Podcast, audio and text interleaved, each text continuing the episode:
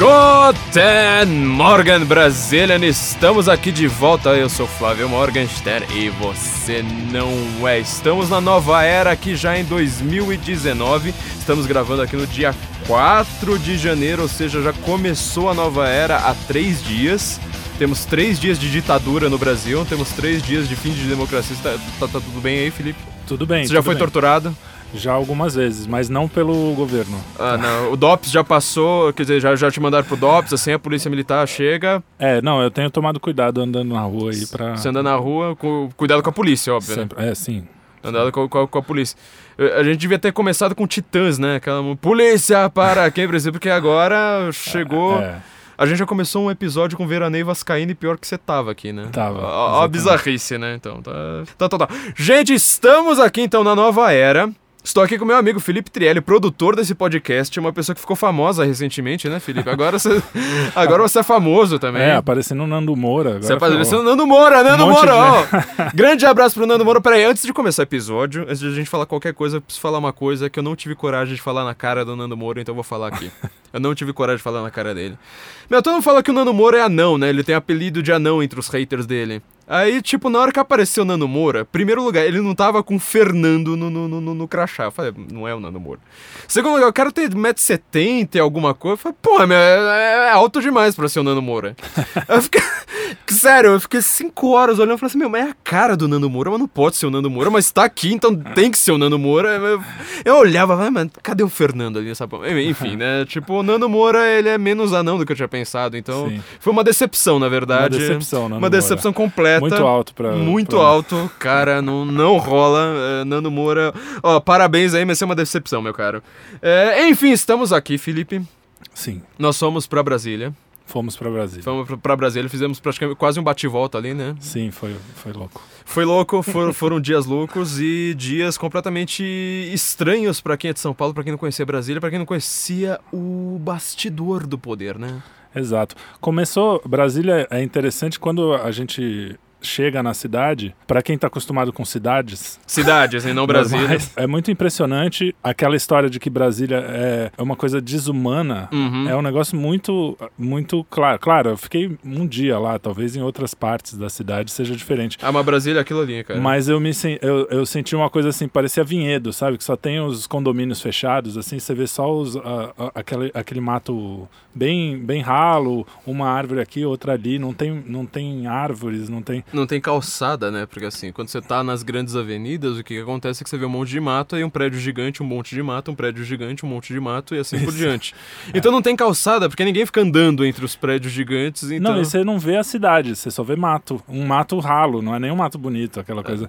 Ah, mas é- Cerrado é, é- assim mesmo. Isso É, aí não, não, é culpa do Niemeyer. Não, tudo bem, mas, mas é isso, você não vê nada, cara. O, o taxista na volta tava falando, não, aqui é o zoológico. Eu falei, pô, o zoológico aonde? Só tem mato. Mas o resto é culpa do Niemeyer, eu quero deixar bem claro, porque a gente começar um episódio sobre Brasília falando não é culpa do Niemeyer e deixar sacanagem, é, né? muita sacanagem. O resto é culpa do Niemeyer, sim, gente. É, parece assim, que tem um ponto em Brasília que é um lugar bonito que você vê, que é bem no meio da, da Praça dos Três Poderes, que você vê aquelas esculturas que não são prédios, né? Porque é mais bonito de ver do que entrar. E que ao vivo também não são tudo isso. Eu fiquei um pouco decepcionado. Na foto é bem mais bonito. Mas é impressionante que é um lugar bonito, assim, um lugar que você vê que é onde estão todas as fotos. E depois o resto, enfim, não conheci, como eu falei, eu não conhecia a cidade inteira, mas foi, foi assustador, porque as pessoas falavam isso pra mim, eu falava, não, o pessoal exagera tal. Mas é muito frio, é impressionante como tem uma coisa mesmo de Coreia do Norte, assim, né? É, até o Paulo AP, que ele também foi fazer a cobertura com a gente lá no, no, no, no- no Planalto, né? Ele, ele foi um dia antes, ele tava tirando foto assim da cidade. E você repara uma coisa inicial. Que a arquitetura norte-coreana, a gente sempre tira sarro, né? Tipo, ah, são grandes construções com ninguém morando, né? Tem as famosas cidades fantasmas da Coreia do Norte. As construções de concreto armado e não tem ninguém morando. Mas Brasília, a única di- diferença é que tem ali algumas pessoas morando. Porque de resto, Você não vê gente, né? você não vê gente, você anda pela cidade o tempo todo e você não vê gente, cara. Agora, por outro lado, as pessoas que a gente encontrou de lá são incríveis, né? São incríveis. Muito gente fina. é, o povo brasiliense, os, os- como é que chama? Candangos. Candangos. É, o Scandano é quem construiu, né? Mas a gente pode falar. É, Mas é, é, é gente Também é. É um pessoal muito legal. O, o, pessoal do staff do Palácio do Planalto, os garçons e essas coisas, é um pessoal muito é, receptivo, assim. Sim. As pessoas, eu achei muito interessante isso. É um povo muito bacana. Pois é, gente. Isso são nossas impressões de Brasília. Nós vamos fazer a cobertura da posse do Jair Bolsonaro, da nova era, da ditadura de 1964, certo? É, a grande revolução de 1964 que nos salvou de transformar o Brasil em Cuba e no final das contas eles transformaram o Brasil em Cuba de tudo quanto é jeito. Bela merda né? Mas enfim. A gente foi para Brasília, então. Nós somos dois capiaus do mato, certo? Duas pessoas que nunca tinham visto a capital. Pois Na verdade, é. eu tinha visto a capital. Eu, eu, conheci Brasília, eu fui fazer uma viagem em 97, eu era uma criança, mas eu fui para Brasília depois, acho que duas vezes. Acho que foram duas vezes. Mas eu mal vi Brasília, porque assim, você dá uma volta, certo? Você dá uma volta de carro pela cidade e é isso que é ver Brasília. Uhum. Porque Brasília você não tem. Você não sai do carro. Uhum. Mesmo se você sair do carro sem ar-condicionado, você morre. E o Daniel estava falando ontem comigo da política. Era a política da prudência, né, Daniel? O Daniel está lá na, na cabine. Que ele fala das, das grandes construções como isso foi pensado mesmo, né? Para que uma, uma manifestação pareça que tenha pouca gente. Sim. É, é uma cidade construída para o governo, para o Estado ser grande e as pessoas serem pequenas. Então é, é, é, realmente é impressionante. E a gente chegou realmente lá como a gente, né? Tipo, como é, dois, é, dois caipiras de São Paulo, que não conhecem as grandes cidades e cidades importantes. E aí é engraçado como a imprensa, não só nós, né? O pessoal que foi com a gente e tal, que era da, da mídia alternativa. Dos, mídia independente, eu não sou alternativo porque eu faço. Eu, na verdade, eu faço trabalho oficial que a imprensa não faz, né? Então... É verdade, isso é verdade. E o pessoal olhava pra gente assim, ih, ó, os caipiras chegando, bem isso, né? Tipo, Exatamente. Tipo, esses caras não manjam nada. E a gente, é, vamos, podemos começar até com o assunto do dia, que foi o lance da imprensa reclamar que não tinha água, que não Sim, tinha. Sim, que né? não tinha água. Então, foram é... maltratados. Eu tenho um furo. Eu tenho um furo, vai começando Bom, todos com furo. temos, né? Mas... É, eu tenho um furo... ah, você diz um furo de reportagem. Sim, um furo de reportagem. Eu tenho um furo de reportagem aqui, um furo... É... Um furo maravilhoso. Vamos começar o Guten Morgen com um belo de um furo, assim, pra vocês verem. Sabe qual é a grande questão? É, eu fiz um vídeo lá é, na verdade, eu não estava entendendo direito o que estava rolando, porque eu cheguei lá reclamando de, de, de fome. Porque eu estava um pouco faminto, é, vocês me, me, expulsaram ali da van, porque vocês falaram, vocês não param de falar de comida. De reclamar. Não, é... e é interessante que você estava reclamando justamente porque a gente sabia que não ia ter comida. A gente foi sabia, avisado, foi avisado. Falaram, não vai ter comida. Pra gente levar em sacos plásticos transparentes, pra é... segurança, tinha tudo isso. Foi, foi avisado. Foi avisado. Então, quer dizer... E aí eu falei assim, então, mas pelo menos café vai ter, né? Falaram assim, bom, talvez, talvez. Talvez, aí eu falei, caramba, meu. Pô, Paulo Guedes podia sumir no dia seguinte, né, velho? Pô, meu, não vai ter nada. Aí falaram assim, bom, mas eu não. Isso avisaram a gente no dia 31. Eu falei assim, bom, dia 31, 6 horas da tarde, já não tenho mais como comprar comida aqui aos meus arrebaltes. Vou ter que comprar no aeroporto. Eu falei assim, puta, o aeroporto de Brasília que eu me lembro não tem nada. Aí falaram, não, tem sim, inclusive já tem comida embalada, não sei o que. A gente saiu correndo lá vendo onde que era o táxi, esqueci de passar onde que tinha um negócio de comida, sendo avisado 200 vezes por WhatsApp, por tudo. Aí eu falei assim, puta, eu tô no táxi, cheguei lá onde que a gente tinha que chegar. E eu falei, cara, é, são 10 horas da manhã e eu tô verde de fome. Você imagina na hora que for 6 horas da tarde. É. Eu vou estar tá verde, sei lá, vou estar tá desmaiado. Aí, bom, enfim, umas pessoas começaram a, fazer piadinha no Twitter, tipo Osmar, né? Fala assim: não, tem café e tem água. Eh, tem água e tem café. Eu falei assim: tem água e tem pouco café. Basicamente, o, papo era o seguinte: que não tinha água, que era para matar os jornalistas de, de sede, aí ninguém faria cobertura. Não tinha café, que era para nenhum jornalista ficar acordado, assim eles não fariam a cobertura. E que para você ir ao banheiro, chegava um policial lá com fuzil, um, o exército com fuzil falava banheiro, não, não pode entrar no banheiro de jeito nenhum. Eu falei, cara, não. Não, não, não. É, a gente não estava vendo isso. É. E a gente estava junto com a empresa. Não é que a gente estava num lugar separado, né? É. A gente viu o pessoal da Globo, do SBT, do, todas as grandes. A gente estava na área de imprensa, assim, com Normal, é, tipo Globo News, é. do lado da gente, SBT, todas essas coisas. Então o que, que eu, eu fui lá e falei assim: bom, quer saber? Eu tô vendo aqui, tem água ali, tem café ali. Ali tá, fila, tá, tá, tá, tá o caminho para um dos banheiros, porque eram vários. Eu falei assim, cara, tá tudo livre. quer saber? Vou fazer um filme. Precisa ter alguém com coragem física, precisa ter alguém com uma certa loucura. Eu falei, eu tenho os dois. Então eu fui lá, fiz um, fiz um vídeo e publiquei no meu Twitter, é, falando, ó, gente, mentira. Aí alguém foi lá e resolveu falar assim, ah, mas peraí, na verdade, vocês estão fazendo a cobertura do Planalto, o problema é no Senado. Então, quer dizer, no Senado tava 1964, ditadura, e os jornalistas petistas lá sendo torturados, assim, eles giravam pau de arara, assim, igual um frango de, de, de, padaria. Então tava feio o negócio no Senado, assim, sabe? É, tipo um rio de sangue no chão, assim, você ouvia os gritos lá de fora. Só que, que eu, eu, tem um problema. Isso não é culpa do Bolsonaro. Sabe por quê? Porque você pode falar com quem trabalha no Congresso Nacional, tipo, já, já, já ouvi de gente assim que já trabalhou uh, nos setores administrativos do Congresso, as pessoas não querem ser citadas, né? É, quem cuida disso é a Direção Geral do Senado. Pois é. Direção Geral do Senado. Então, quer dizer, o Bolsonaro ele estava controlando justamente o Planalto. Onde tinha água e café e banheiro. quer dizer, onde o Bolsonaro controlava, Tava todo mundo bem! Podia tomar água, podia tomar café podia cagar. Onde o Bolsonaro não controlava, meu Deus do céu, tava rolando pau de arara e não sei mais o que. E quem controlava o Senado. Aí tem. A gente pode fazer algumas especulações, né? O Eunício ele fez um discurso mais longo do que do Bolsonaro. Com um detalhe, o Eunício não foi reeleito. Uhum. Primeira pergunta que a gente faz: o que, que o cara tá fazendo ali? Meu discurso de posse de 2019. Então, um cara que ele não vai estar no governo em 2019. O que, que o cara tá fazendo ali? Então, quer dizer, ele controla essa bagaça, certo? Controlando essa bagaça, em ser controlando essa bagaça, para falar bonito igual advogado, em ser controlando essa bagaça, você pode falar assim: bom, ou o cara quis ferrar de, o, o Bolsonaro para fazer os jornalistas ficarem tudo putos. Eu acho que isso aí é um nível de inteligência que o político brasileiro não, não costuma ter. eu, honestamente, eu quero falar mal do Eunício aqui, eu quero mesmo, eu quero, assim, chicotear o cara verbalmente aqui, só que eu acho que ele não foi inteligente o suficiente para isso. Foi, foi incompetência. Ele mesmo. foi incompetente, porque assim os caras falaram: Meu, a gente tá todo mundo saindo. Ó, oh, o Senado teve renovação de 54%. Por... 54? Não, peraí, foi mais. O Senado chegou a 74, né? Não lembro. Acho que foi 74%. É. Meu, senadores.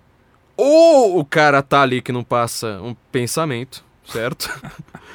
Ou o cara tá falando, ah, meu, quer saber? Então vocês que se lasquem, eu não vou é. nem cuidar dessa porcaria, que eu acho mais provável. Uhum.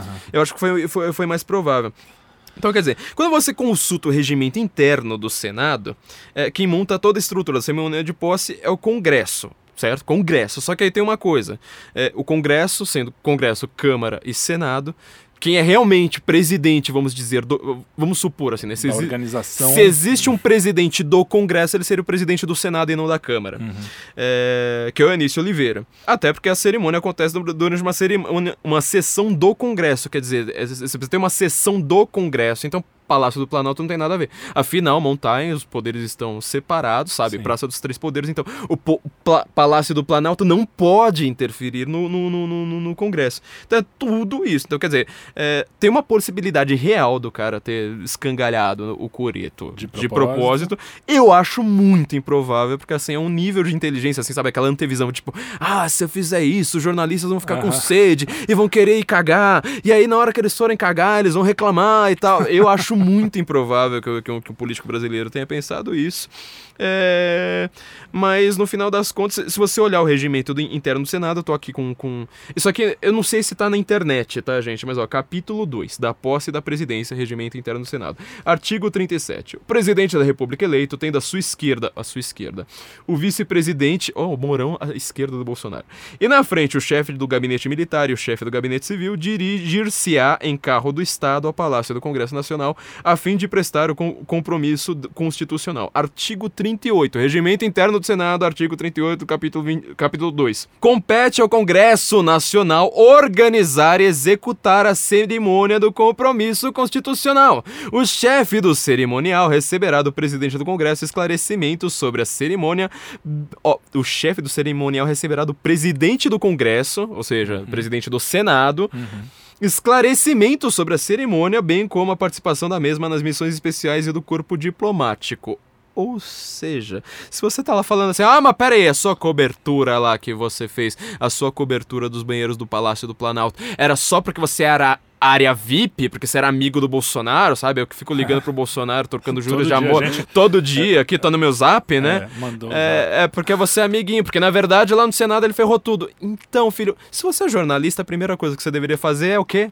O que a gente fez? Pesquisar É o que porra a do gente fez. negócio, Não, velho! Logo na hora, eu lembro que quando aconteceu, quando chegou o zap, é, a primeira coisa que eu fui falar foi com a menininha que organiza, É, sim. a Cíntia. Pode, né? Cíntia, É, Cíntia. a moça que organizou, a- que tava ciceroneando a gente, vamos dizer, e fui perguntar pra ela, ó, estão falando isso, é, eu tô vendo aqui que tá tudo normal. Uhum. Ela falou, não, mas devem estar falando lá do Palácio do Do, Congresso. do Congresso. E no Congresso não é a gente que organiza. Então, só essa pergunta já me deu algumas respostas que os próprios jornalistas que já, já convivem lá há anos, que, que vão a Brasília Uhum. há anos, que são experientes, teoricamente, é, não fizeram.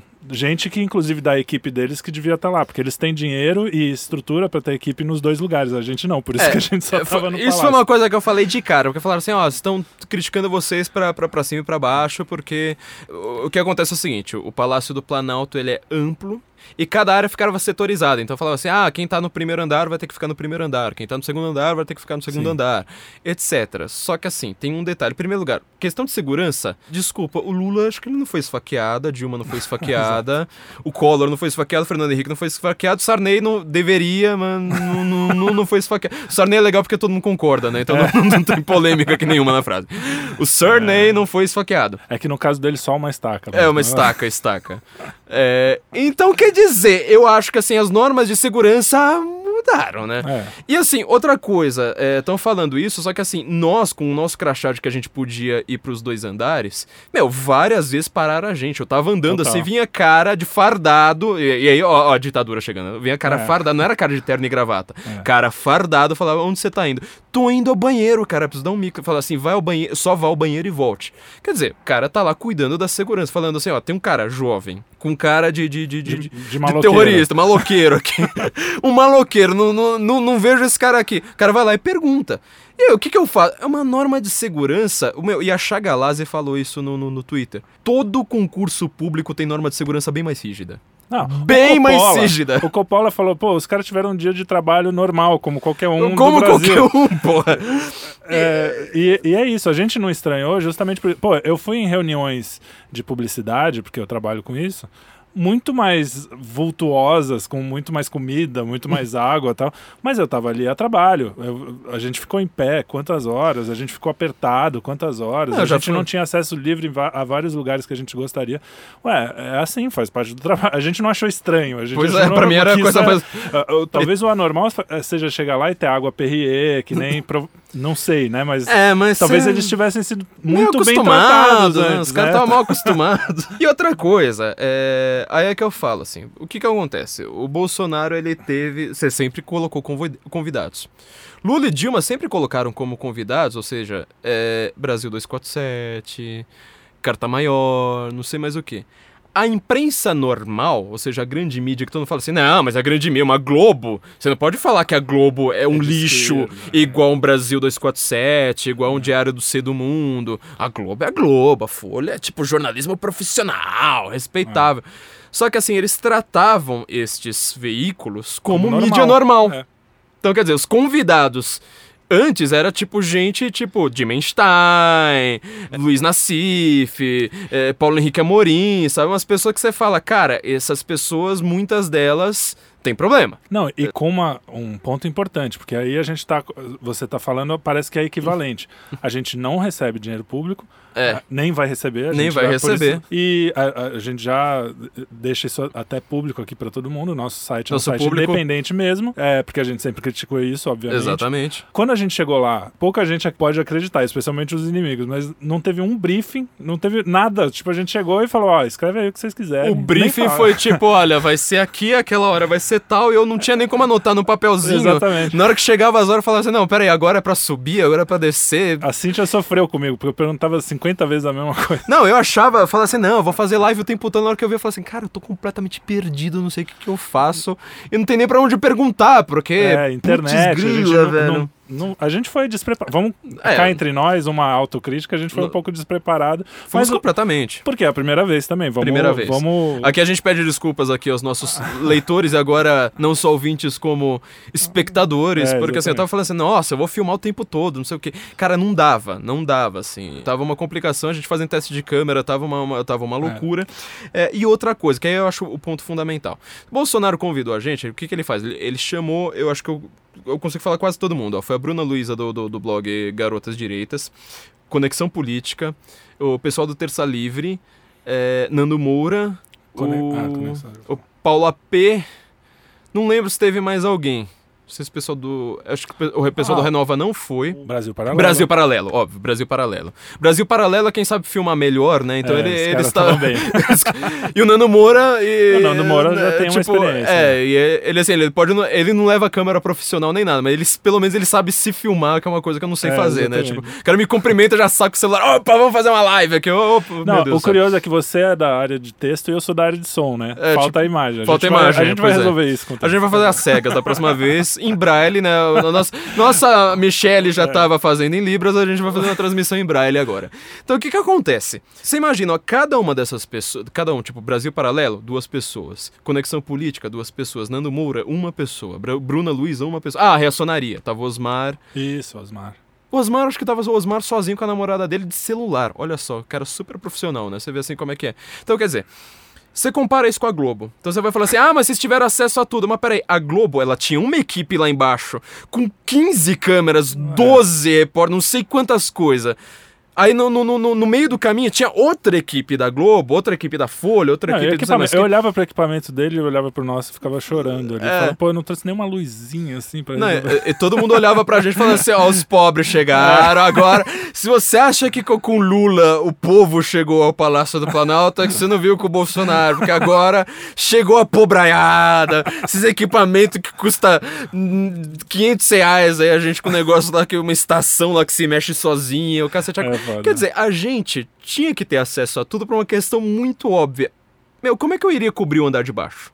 É. Entendeu? Ou eu ficava parado num ponto, aí o que que aconteceria? Eu só conseguiria olhar pro Bolsonaro passando, correndo e, e acabou.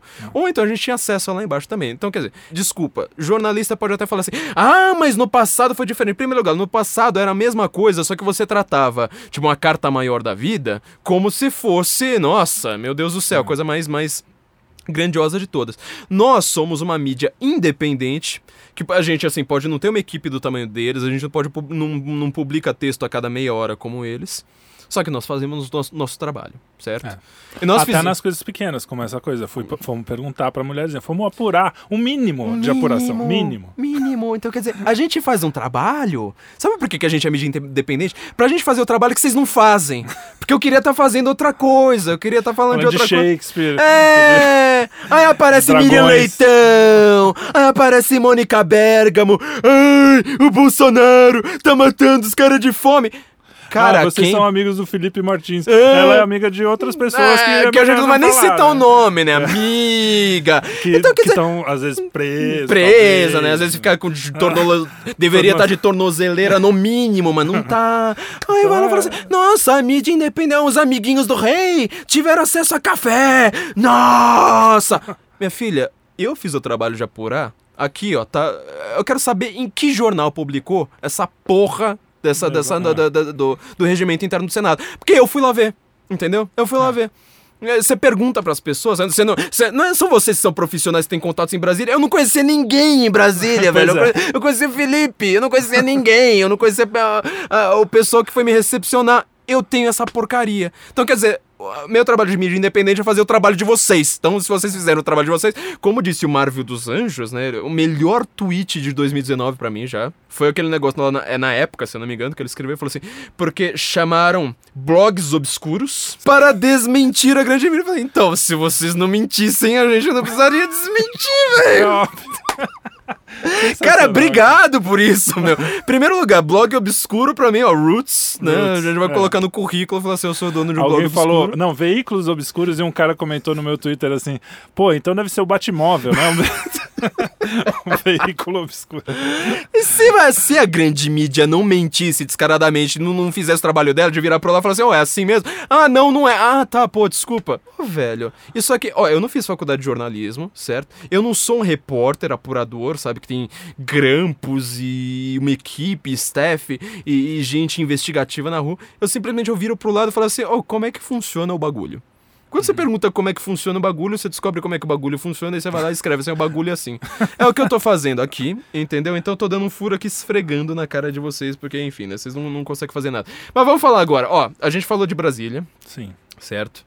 É, Brasília tem essa arquitetura completamente bizarra, ou seja, é, uma, uma, coisa, eu tava até te contando no, no táxi, né, pra quem não sabe, Brasília, assim, todos os, os prédios, eles são, são por blocos, então, A, B, C, Sim. tá, tal, e aí toda vez que você passa de carro pelas grandes avenidas, os blocos JK é que ficam virados pra avenida, então você vê, assim, aquela coisa, é, é. uma, uma autocongratulação igual da Coreia do Norte, é a mesma coisa da Coreia do Norte, é, a Catedral de Brasília, até a Silvia Mariosa estava contando pra gente, né? Ela é redonda, você nunca viu uma igreja católica redonda, porque a igreja católica ela presume, né? Norte, sul, leste, oeste. Uhum. Aquilo ali ele criou um negócio redondo, você vê de cima, vai ter um formato que você vai ver a foice e o martelo, que é pra falar assim: a igreja aqui dentro vai se subjugar ao poder do nosso Estado com, comunista. Símbolos satânicos pela cidade inteira, a Embaixada da Palestina é o maior Puta, a, a, Embaixada da Palestina é impressionante, porque quando a gente chega tá no lugar mais privilegiado, tem uma mesquita, você vê de... Mesquita de, gigantesca. De fora.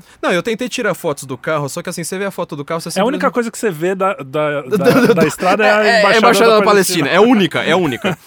só que assim, ela não acaba, aí você fala, mas por que a Embaixada da Palestina precisa estar tá quase do lado do Planalto? Enfim, né, tá, tem, tem todas essas questões bizarras.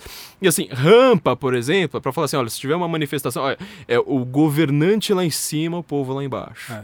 Tipo, você imagina como é que era quando a capital era no Rio de Janeiro. Uma coisa assim, tipo, do, do, do governante chegar lá... Os caras fungando no cangote. Né? É, já ter ovo voando, tomate voando, o negócio lá era, é. era tenso. Então, Brasília é pra se esconder mesmo. Ela foi é. uma cidade feita para você se esconder. E o poder, aí vamos falar da parte mais legal, né? Quando você entra no prédio, você fala assim, cara, eu nunca tinha visto isso aqui de dentro.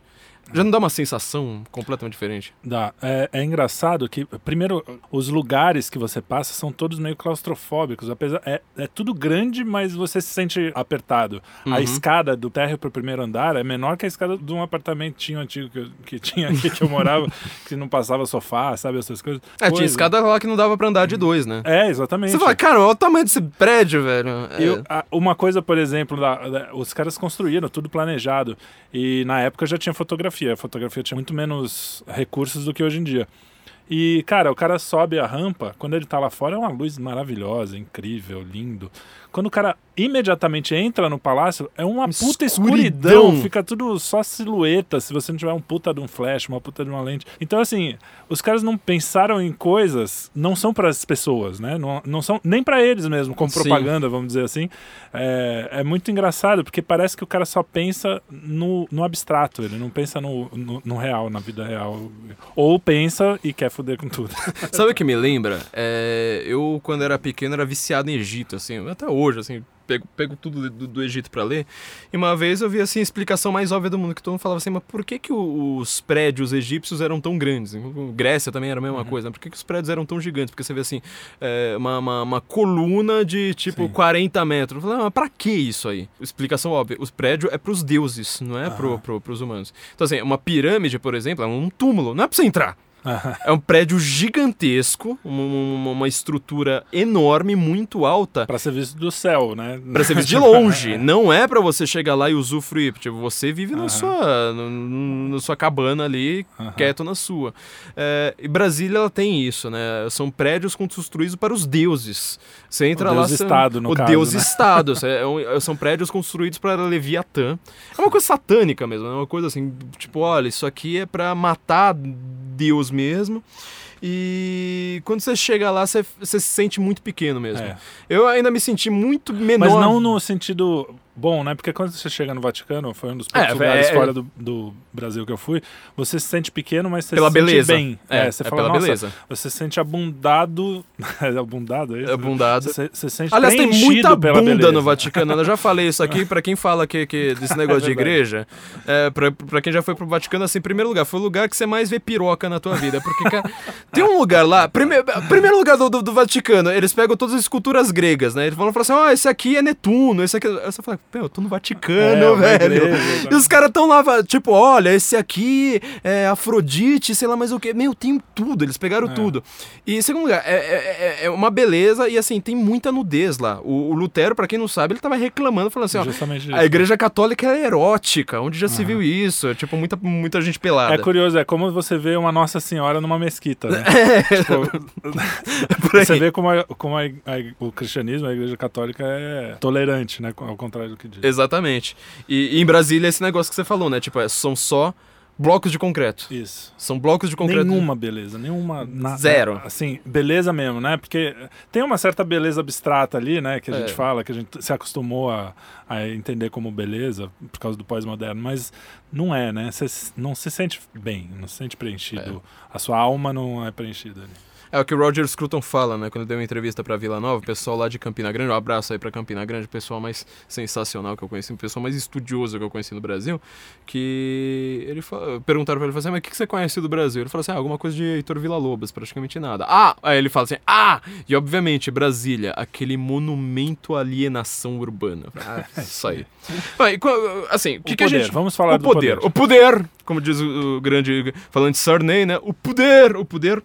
É, Então, a gente viu o poder de perto. existe um clima geral, né? Interessante É. que você fala assim, nossa, essas pessoas vão vão vão decidir a nossa vida de certa É. forma, né? Não, E- de várias formas. É. E, e a gente tem um acesso muito próximo mesmo. Claro que as autoridades é mais difícil, é mais complicado. Mas, por exemplo, você, lá na área de imprensa, todos eles paravam para conversar e a gente ficava como quase como turista, em vez de aproveitar o que eles estavam falando, a gente falava, nossa, que legal, os caras estão aqui.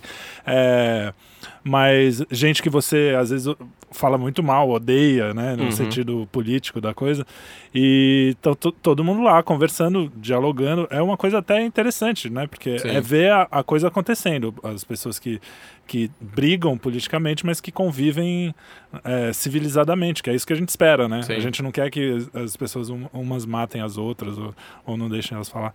Então, isso porque a gente tava no Palácio do Planalto, né? A gente não foi. não foi no Congresso, no Congresso. exato, que deve ser mais ainda, né? Muito pior, sensação. né? É.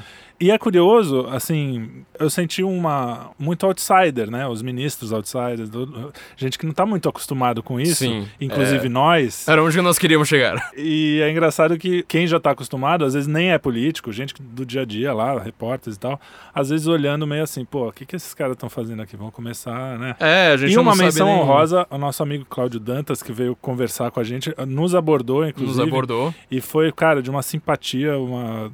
conversamos Acho que mais de meia hora, uma né? meia hora ali e foi muito legal porque foi muito franco, muito É, o Cláudio Dantas, ele me surpreendeu bastante, porque assim, o, o...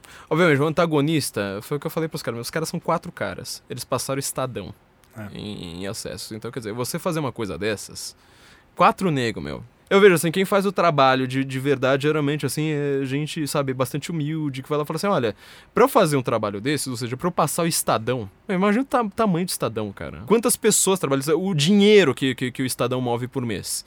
Entendeu? Pra você passar aquele negócio, fala assim, eu tenho mais acesso que você, desculpa aí.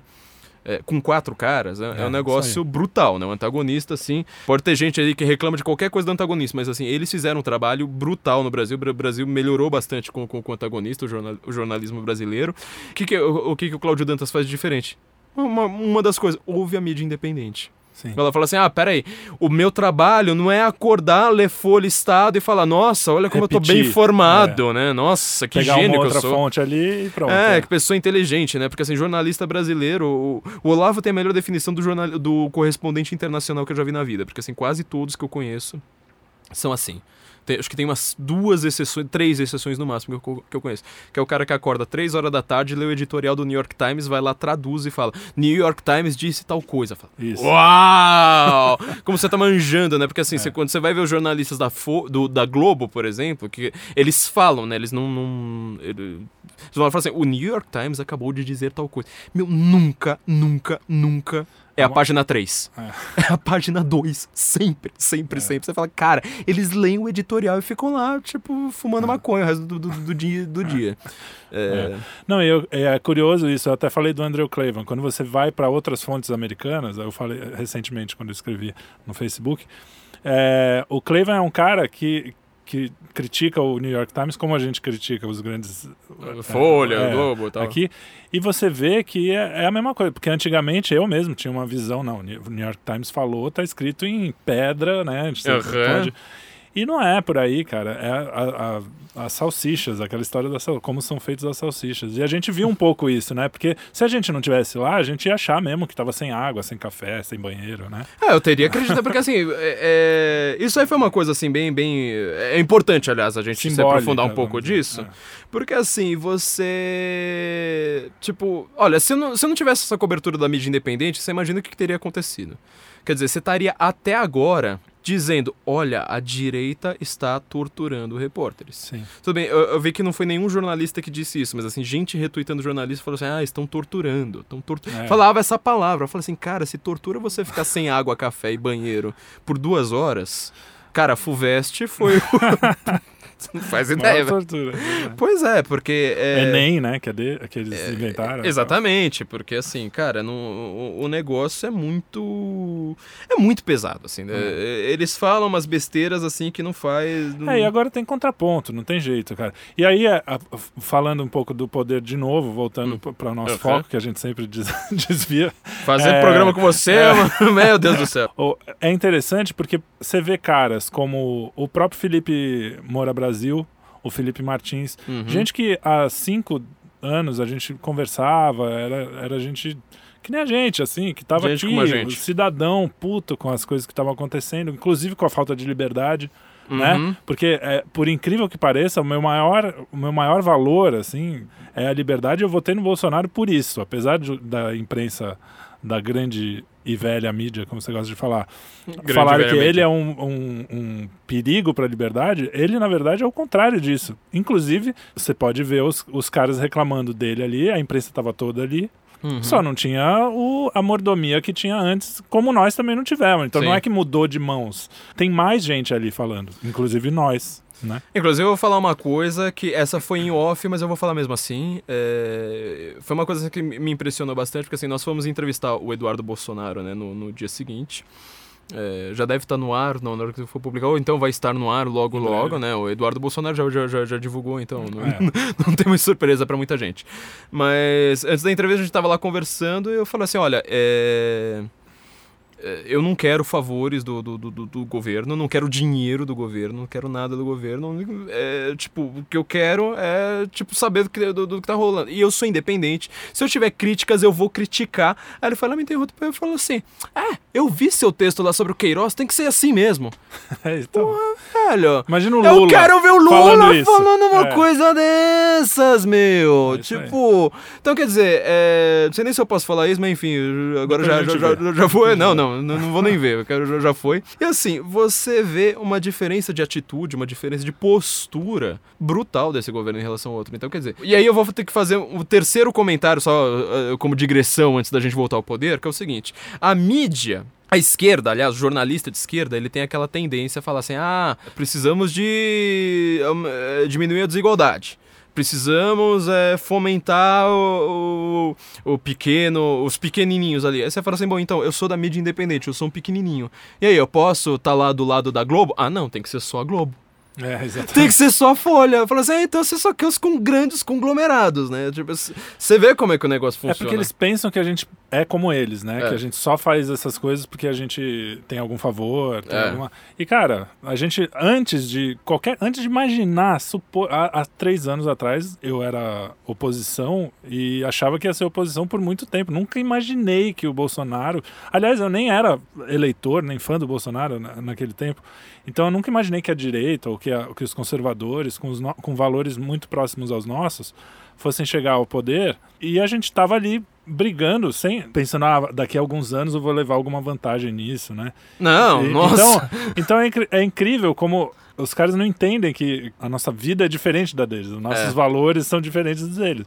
A gente vai pra Brasília com o nosso dinheiro, a gente Exato. volta, sabe? Tem que pagar tudo. Eu vou falar, meus gastos em Brasília. Teve uma van, teve água, teve café. Seus gastos em relação ao quê? Ao governo. É o o que governo. o governo gastou com a É. gente.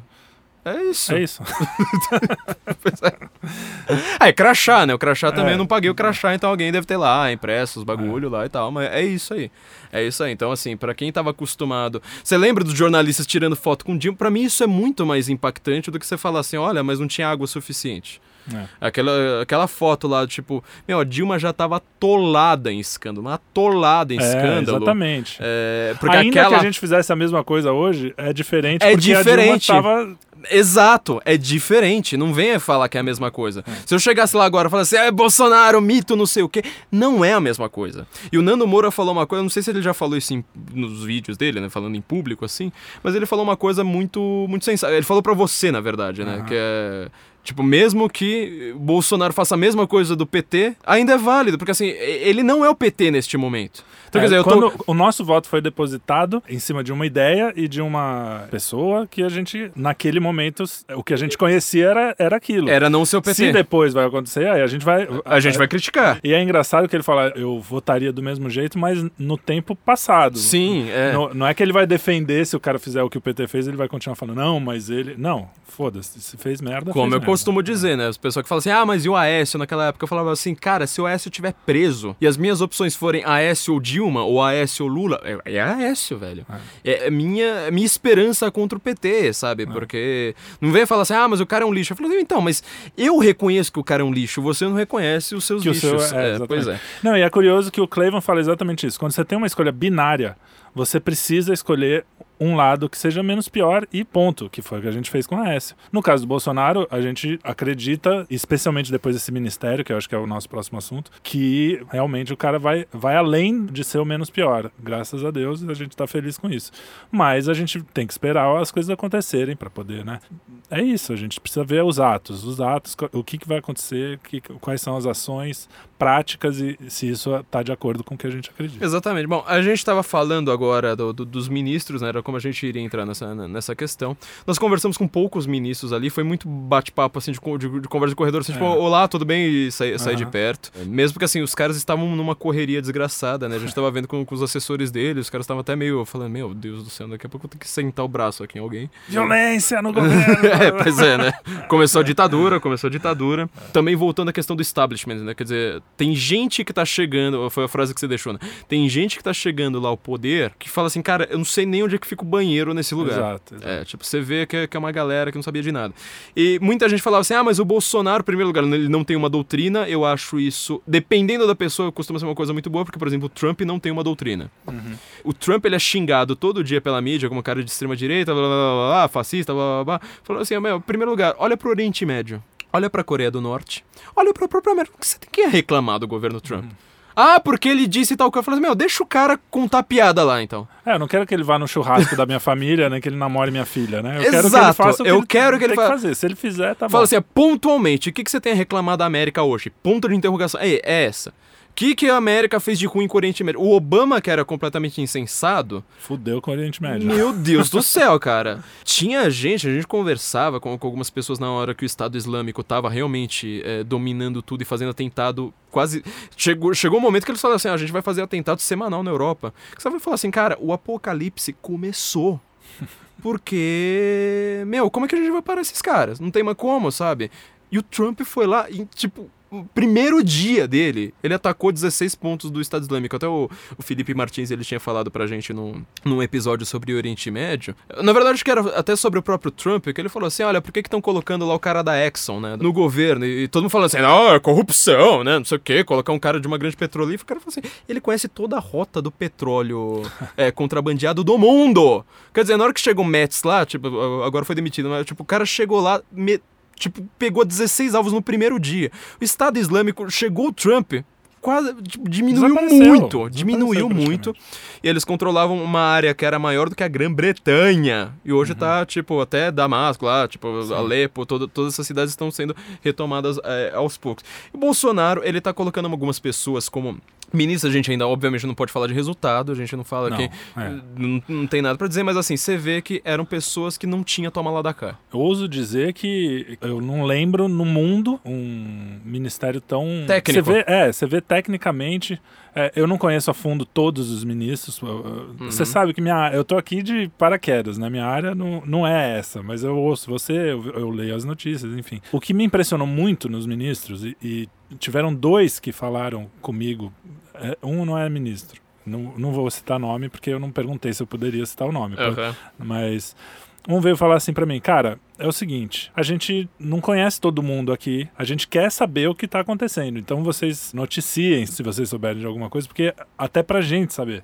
Então, Uhum. cara, eu fico pensando, aonde um governo petista ou mesmo PSDBista falaria uma coisa dessa? Não sei, pode ser que sim, porque eu nunca tive em Brasília, mas eu fiquei muito impressionado com esse tipo de coisa, esse sentido de missão que cada um tinha, uma, uma coisa assim, um pouco deslocada mesmo que cada que alguns ministros tinham porque era gente alguns são gente como a gente o próprio Felipe é, e ver como as pessoas estão ali meio que conhecendo é o que você falou não sabe nem direito onde é o banheiro e tal Uhum. um, imbuídos realmente de uma missão e fala assim ó cara o que tiver que ser feito vai fazer espero que essa minha impressão se, Se realize eu não sim. sei eu não posso dizer também eu não vou ser petista para dizer assim não tá tudo resolvido e não sei o quê Claro que vão ter dificuldades, muitas dificuldades, até porque a oposição é grande, eles têm a máquina, quer dizer, não tanto mais, É, porque já é- demitiram é- uma galerinha. Não só demitiram, como assim, a gente vê também pela. é, até a gente fez essa análise eleitoral logo depois do Bolsonaro ser eleito, porque assim, o PT ele não me assusta mais. Sim. O PT, ele.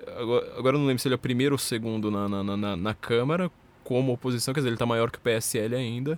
Mas eu falo assim, o, P, é, o quem, quem, quem domina mesmo é o Centrão. Quer dizer, Uhum. era sempre aquele centro fisiológico. Esse centrão ele foi quase destruído. Então, quer dizer, você Sim. pode até não ter destruído o PT, só que assim, ele vai ser, ele vai ser o grande partido, mas ele não forma mais maioria. É, se o resultado de um Paulo Guedes, o resultado de um Moro, Uhum. o resultado de duas ou três desses ministérios, da educação, que eu tenho certeza, esse é um que eu tenho quase certeza Não, que é- não tem como dar errado. A gente que vai é um ter que cara entrar nesse assunto foda. logo logo. Cara, três dessas coisas funcionando muito, a população inteira vai sacar, entendeu? Esses caras Uhum. vão se dissolver. Eu espero, assim, eu espero que seja. Eu tô muito otimista, coisa que não é do meu feitio.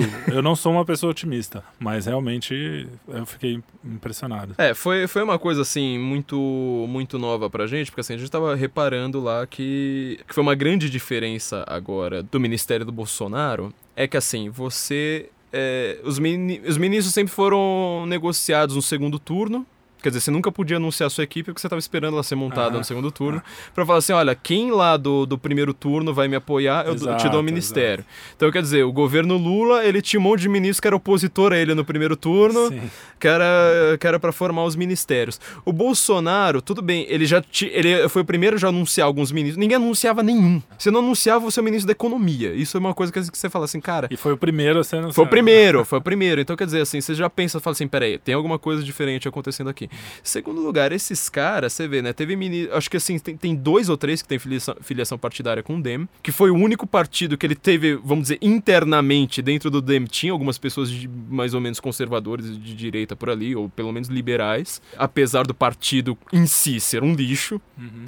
Tanto que o Bolsonaro nunca foi se filiar ao DEM. Já pensou, ele teria É. toda a máquina. Sim, Eh, sim. Ninguém pensa nisso, né? Então, assim, ele nunca se filiou ao DEM exatamente por, por conta disso. Então, tem dois ou três, agora não, não lembro exatamente o número. E o resto, tipo, um monte de gente que você fala, cara, eu nunca tinha. sonhava, assim, com esses caras. Então, assim, eu acho que o primeiro lugar, assim, foi Ernesto Araújo, pra, pra mim, que. Não. Aliás, eu vou fazer uma menção aqui ao discurso dele que eu vi um pouquinho depois, no dia seguinte, completamente acabado, que a gente ficou em pé, sei lá. Enquanto a gente tava acertando É. câmera e tal. Primeiro que resgatar um pouco a história do Brasil, que é uma história tão bonita que a gente às vezes fica com essa babaquice que foi inventada no, no- antes um pouco da República, Uhum. que teve até um encontro em Itu, se eu não me engano, de historiadores para falar, não, a história agora vai ser assim, você sabe disso? Eu, eu aprendi há pouco tempo e fiquei muito impressionado com isso. E que eles começaram a recontar a história da monarquia e do, de- do Brasil antes, que claro, tiveram erros, como sempre tem, Óbvio, mas que tem coisas muito legais e muito bonitas e uma das que eu fiquei mais impressionado, que eu nunca imaginaria que um padre, em 1500 e pouco, né, o, padre Anchieta, fizesse uma coisa assim. Até olhando os nossos tradicionalistas hoje, você fala assim, é, é um negócio surreal. Aham. Que ele veio aqui, quando, quando o pessoal fala, não, porque a igreja veio e impôs a sua cultura, impôs essa. E o cara me lê a Ave Maria em tupi, que, que foi a tradução do Padre Anchieta, e ele traduziu Deus como Tupã e Maria como a lua. Ou seja, ele colocou a cultura indígena dentro da. Aham. Né, para os caras entenderem de verdade, porque aquilo são símbolos e, e pra gente também são eu, eu não- digo que não seja verdade, que- É. mas também existem símbolos de palavras e de sensações e de então é muito bonito isso é muito é muito rico então eu fiquei muito feliz com um cara como esse com esse tipo de cultura com esse tipo de visão é falando isso que a frase mais importante pra mim foi quando ele cita o Don Quixote e fala eu sei quem sou Uhum. e é, pô é emocionante porque a gente acha que a gente que a nossa história é a da malandragem não- Uhum. e quando a gente vai ver, o povo tá querendo é justamente um cara assim, um cara família, o tiozão mesmo, que fala assim, pô, temos que resolver isso aqui, né? Temos que... Eles não querem o, ah, não, eu quero o meu carguinho aqui, eu quero o meu, a- a- o meu dinheirinho aqui, eu quero o meu Bolsa Família aqui.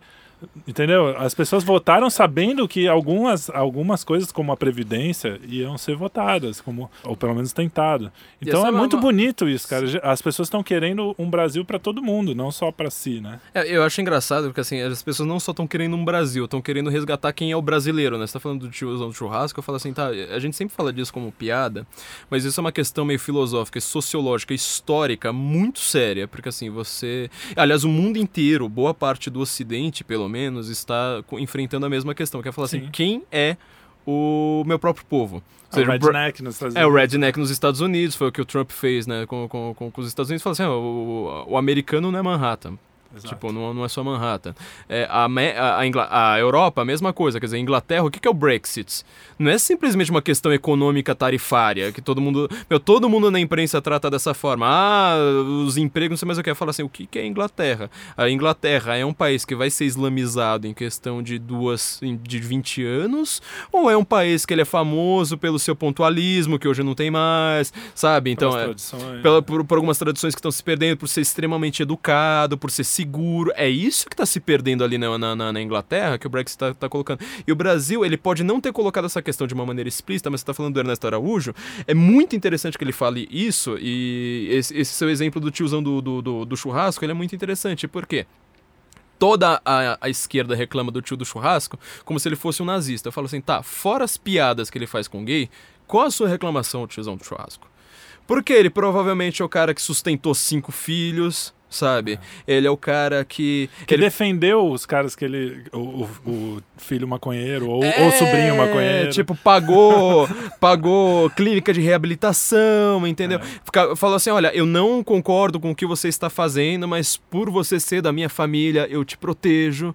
Sabe? O cara que se sacrificou. Ah, mas meu tio, ele não leu Dostoiévski. Então, provavelmente porque ele estava tendo um trabalho, eu quero pra você ler, pra você ter uma, uma- uma- capacidade de ler. Então, assim, é, esse brasileiro, de fato, ele tá sendo resgatado e o Ernesto Araújo, ele tá com a clara consciência disso. Ele escreveu um artigo para New Criterion, do Roger Kimball, é, que acho que é a maior revista intelectual do mundo de hoje. É um artigo bem curtinho, mas ele começa falando uma coisa que eu achei muito interessante. Ele, ele coloca a citação de alguém da Globo News, agora eu preciso lembrar quem é da Globo News, mas ele não cita. Ele só fala assim: ah, isso aqui foi um comentarista político brasileiro. Ele não cita o nome. Que ele. A, a frase era o seguinte.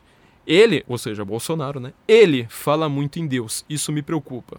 É, Ele eu falou assim. isso. Então você vê assim, a esquerda, a preocupação da esquerda, do, do jornalismo, do, do establishment, da grande mídia, da universidade, da Folha de São Paulo, do, do- da academia, das celebridades, de, do, de artista no Twitter. Qual é a preocupação deles? Fala assim, nossa, o Bolsonaro tá preocupado com, com um cara que fala, ó, existe certo e errado. E sabe quem falava Porra, muito em meu. Deus também? Gandhi, Martin Luther King. Pois é, né? É, todos esses ídolos, né, desse pessoal, a diferença é do cara transformar isso num, numa teocracia, que é Sim. o caso dos islâmicos, na Sim, verdade. que eles defendem. Nenhum país cristão virou uma teocracia.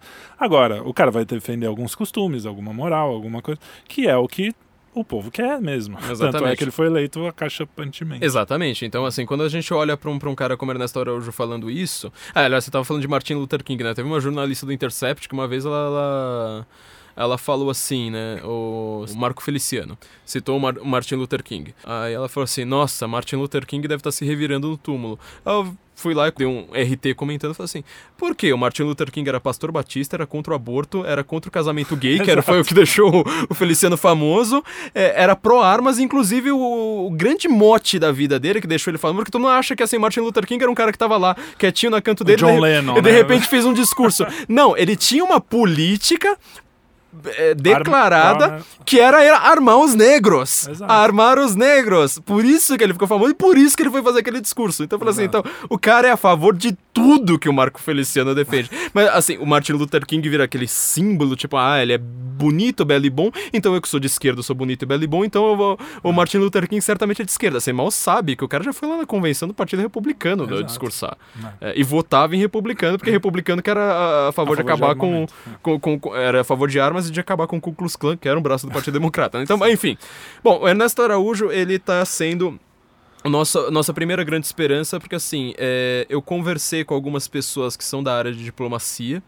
O comentário geral é o seguinte: você nunca viu no mundo, no mundo, assim, ou seja, você vai em grandes uh, organis- organismos internacionais, ONU, Organização de, de, de- de Comércio das Américas, é, sei lá, OTAN, qualquer uma dessas coisas, você, você vai lá e fala assim: você nunca ouviu todo mundo falando de Brasil. O Brasil ele era um país periférico. Eu sempre falo que, que ele é periférico até geograficamente. Quer dizer, o único país grande que é com, com o qual a gente faz alguma fronteira é a Argentina. É. Sabe? Não adianta você ser vizinho da Bolívia, entendeu? Do Suriname. É, ele é periférico até geograficamente. As grandes questões do mundo estão acontecendo a muitos quilômetros de distância, não chegam perto, assim. E agora tá todo mundo falando assim: pera aí, vai. Brasil é, é a bola da vez. Sim. Então, quer dizer, é, isso afeta a economia já, pra gente falar do, do Paulo Guedes, né? vai ter muito investimento aqui, provavelmente. É, e segundo lugar, você ser importante geopoliticamente não significa militarmente, não. Nossas forças armadas ainda não a gente não tem, sei lá, uma capacidade de entrar, no, de ajudar numa guerra. Eu acho, Aham. Mu- eu acho que isso aí é muito. Bom, isso aí o Talvez pessoal. até tenha. Talvez até sei. tenha, né? Tem que perguntar pros militares, mas assim, nós vamos ter uma influência muito grande. Quer dizer, o Brasil, por exemplo, ele nunca se impôs. Quer dizer, o Lula ele tentava, só que ele dava aquele voo de galinha que era pra todo mundo dar risada, né? Tipo, nossa, eu vou pro, pro Conselho de Segurança da ONU. Tá, mas por quê? Porque você acordou e vai falar assim, nossa, eu sou Lula. Então agora a gente tá, tem, tem uma política clara que é falar assim, olha, nós vamos nos alinhar a quem é amigo nosso por questões de liberdade. A grande definição é essa. Por isso que eu votei, é o que eu falei, a liberdade é o Exato. ponto máximo. pra gente. Então você vê assim, o Brasil está se aliando a Israel, que é o país assim, o único país que a esquerda critica a existência no mundo, quer dizer, a esquerda que Que sempre é o fala- único livre da é região. que é o único livre da região, é o único que os palestinos têm, têm poder, inclusive tem palestino muçulmano na Suprema Corte de Israel, mas eu não vi nenhum judeu israelense na Suprema Corte da Palestina, né, por algum mistério, não sei porquê. E se aliando com a Hungria, se aliando com alguns desses países que eles são chamados de populistas hoje, né? Eu acho que esse termo é muito, muito complicado. Itália, né? O Salvini, aliás, só não veio porque ele também tinha compromissos. Então a gente está se aliando com um país de liberdade, isso já vai dar uma diferença brutal. Temos o Paulo Guedes, óbvio. Então, o Paulo Guedes eu acho que já fa- se falou tudo que Tudo, podia né? falar, Tipo, mas eu- eu queria destacar, até coloquei no Facebook também, as pessoas talvez não tenham entendido direito, Ser médico. que, é, às vezes, eu sou artista, né, essas coisas. Ele falou, eu tava vendo ontem, e na hora que ele falou, eu falei, meu, sabe aquela palavra que você reconhece, bom, você sabe, você trabalha com isso. ele falou, eu, eu quero construir uma, uma economia, um Estado eficiente e fraterno. E a palavra fraterno não tá lá à toa, Uhum. tem um significado muito maior do que essa coisa que a gente até que, que existe mesmo, que é de irmandade, de cristianismo e tal. Que eu, eh, eu fiz um curso de líderes, chama curso de líderes, e que tinha algumas aulas. É, eu de gostei desse curso de líder. isso Foi é- muito legal. Tinha aula de filosofia, sociologia. Eu não lembro exatamente em qual aula. E aí, uma das coisas que eles explicam é esse conceito de economia e de sociologia fraterna, que vai além da palavra que a gente entende, que é justamente a economia e, a- e as, as coisas irem para as comunidades e não Sim. não vir de um poder central. E ele falou o tempo todo de distribuir o dinheiro, do dinheiro não sair do governo Uhum. central e tal. E quando ele fala fraterno, ele está colocando uma coisa muito maior do que aparentemente a palavra quer dizer, É. que é justamente como na América, que você olha o outro como um- uma pessoa economicamente, socialmente, é, sua parceira, vamos dizer Sim. assim.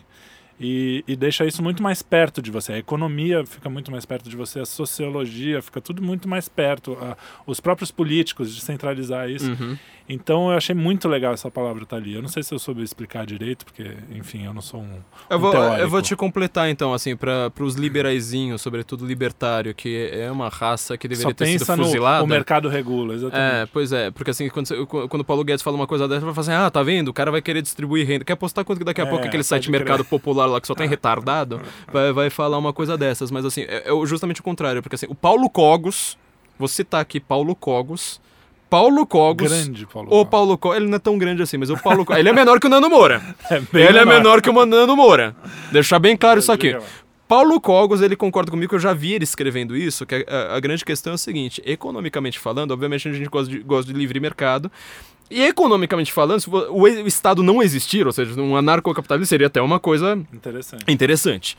Agora acontece o seguinte, algumas questões que hoje, sobretudo no mundo de hoje, vocês leem o livro O Estado Tecnocrático, que por sinal é de um brasileiro, o português acho que é de um brasileiro, que ele explica isso aí muito bem. O que, que acontece? Você tem grandes conglomerados econômicos que eles atuam como Estado.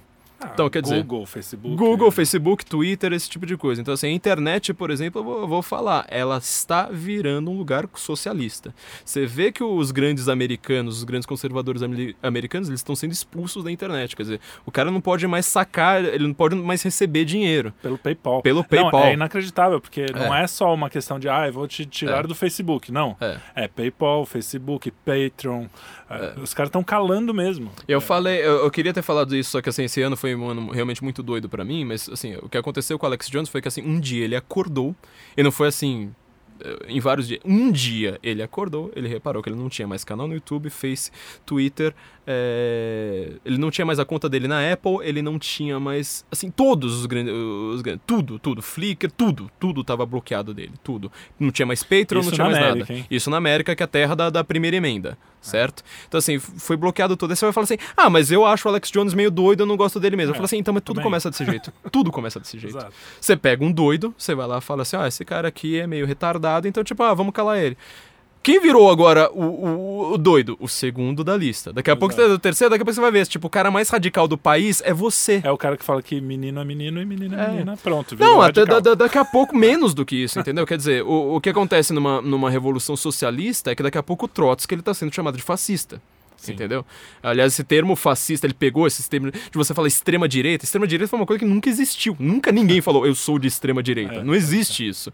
Mas é, pegou justamente porque a esquerda na, nas revoluções ela falava assim: bom, esse cara aqui ele é, o- é o mais da oposto de direita. É, É. ele é o mais à direita que existe, então ele precisa ser eliminado. E assim você vai eliminando cada vez. Daqui a pouco, se você. se- Não é nem o centro, se você é um cara de esquerda moderada, você também Já vai ter tá que ser. extrema direita. Exatamente. Como o PSDB. Como o PSDB. Foi É. extrema direita. E como todos os jacobinos, né? Todos os Sim. caras que degolavam, eles próprios foram degolados. Então, assim, isso aí é uma coisa que a gente precisa levar em consideração. Bom, voltando ao que o Paulo Cogos fala, ah, só para ajudar com o Paulo Guedes, é, existe, então, esses grandes conglomerados e você, como um capitalista, você tem que ter escolhas conscientes. A grande van- vantagem do livre mercado é que você, como indivíduo, você pode fazer escolhas conscientes. Então, ele, ele próprio já falou, favoreça o comércio local. Isso é uma, uma das grandes questões do mundo hoje, você pensa nesse termo globalismo que a gente está o tempo todo discutindo, não é simplesmente Estado versus mercado. Tem várias outras oposições. Por exemplo, o, o- a grande cidade contra o campo, que, é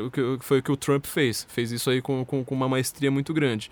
É, ainda mais porque o sistema eleitoral americano ele já está pensado nessa questão. É, então, quer dizer, tipo, às vezes você tem que falar assim, olha, será que eu não devo ir na cafeteria do meu bairro ao invés de só ir no Starbucks?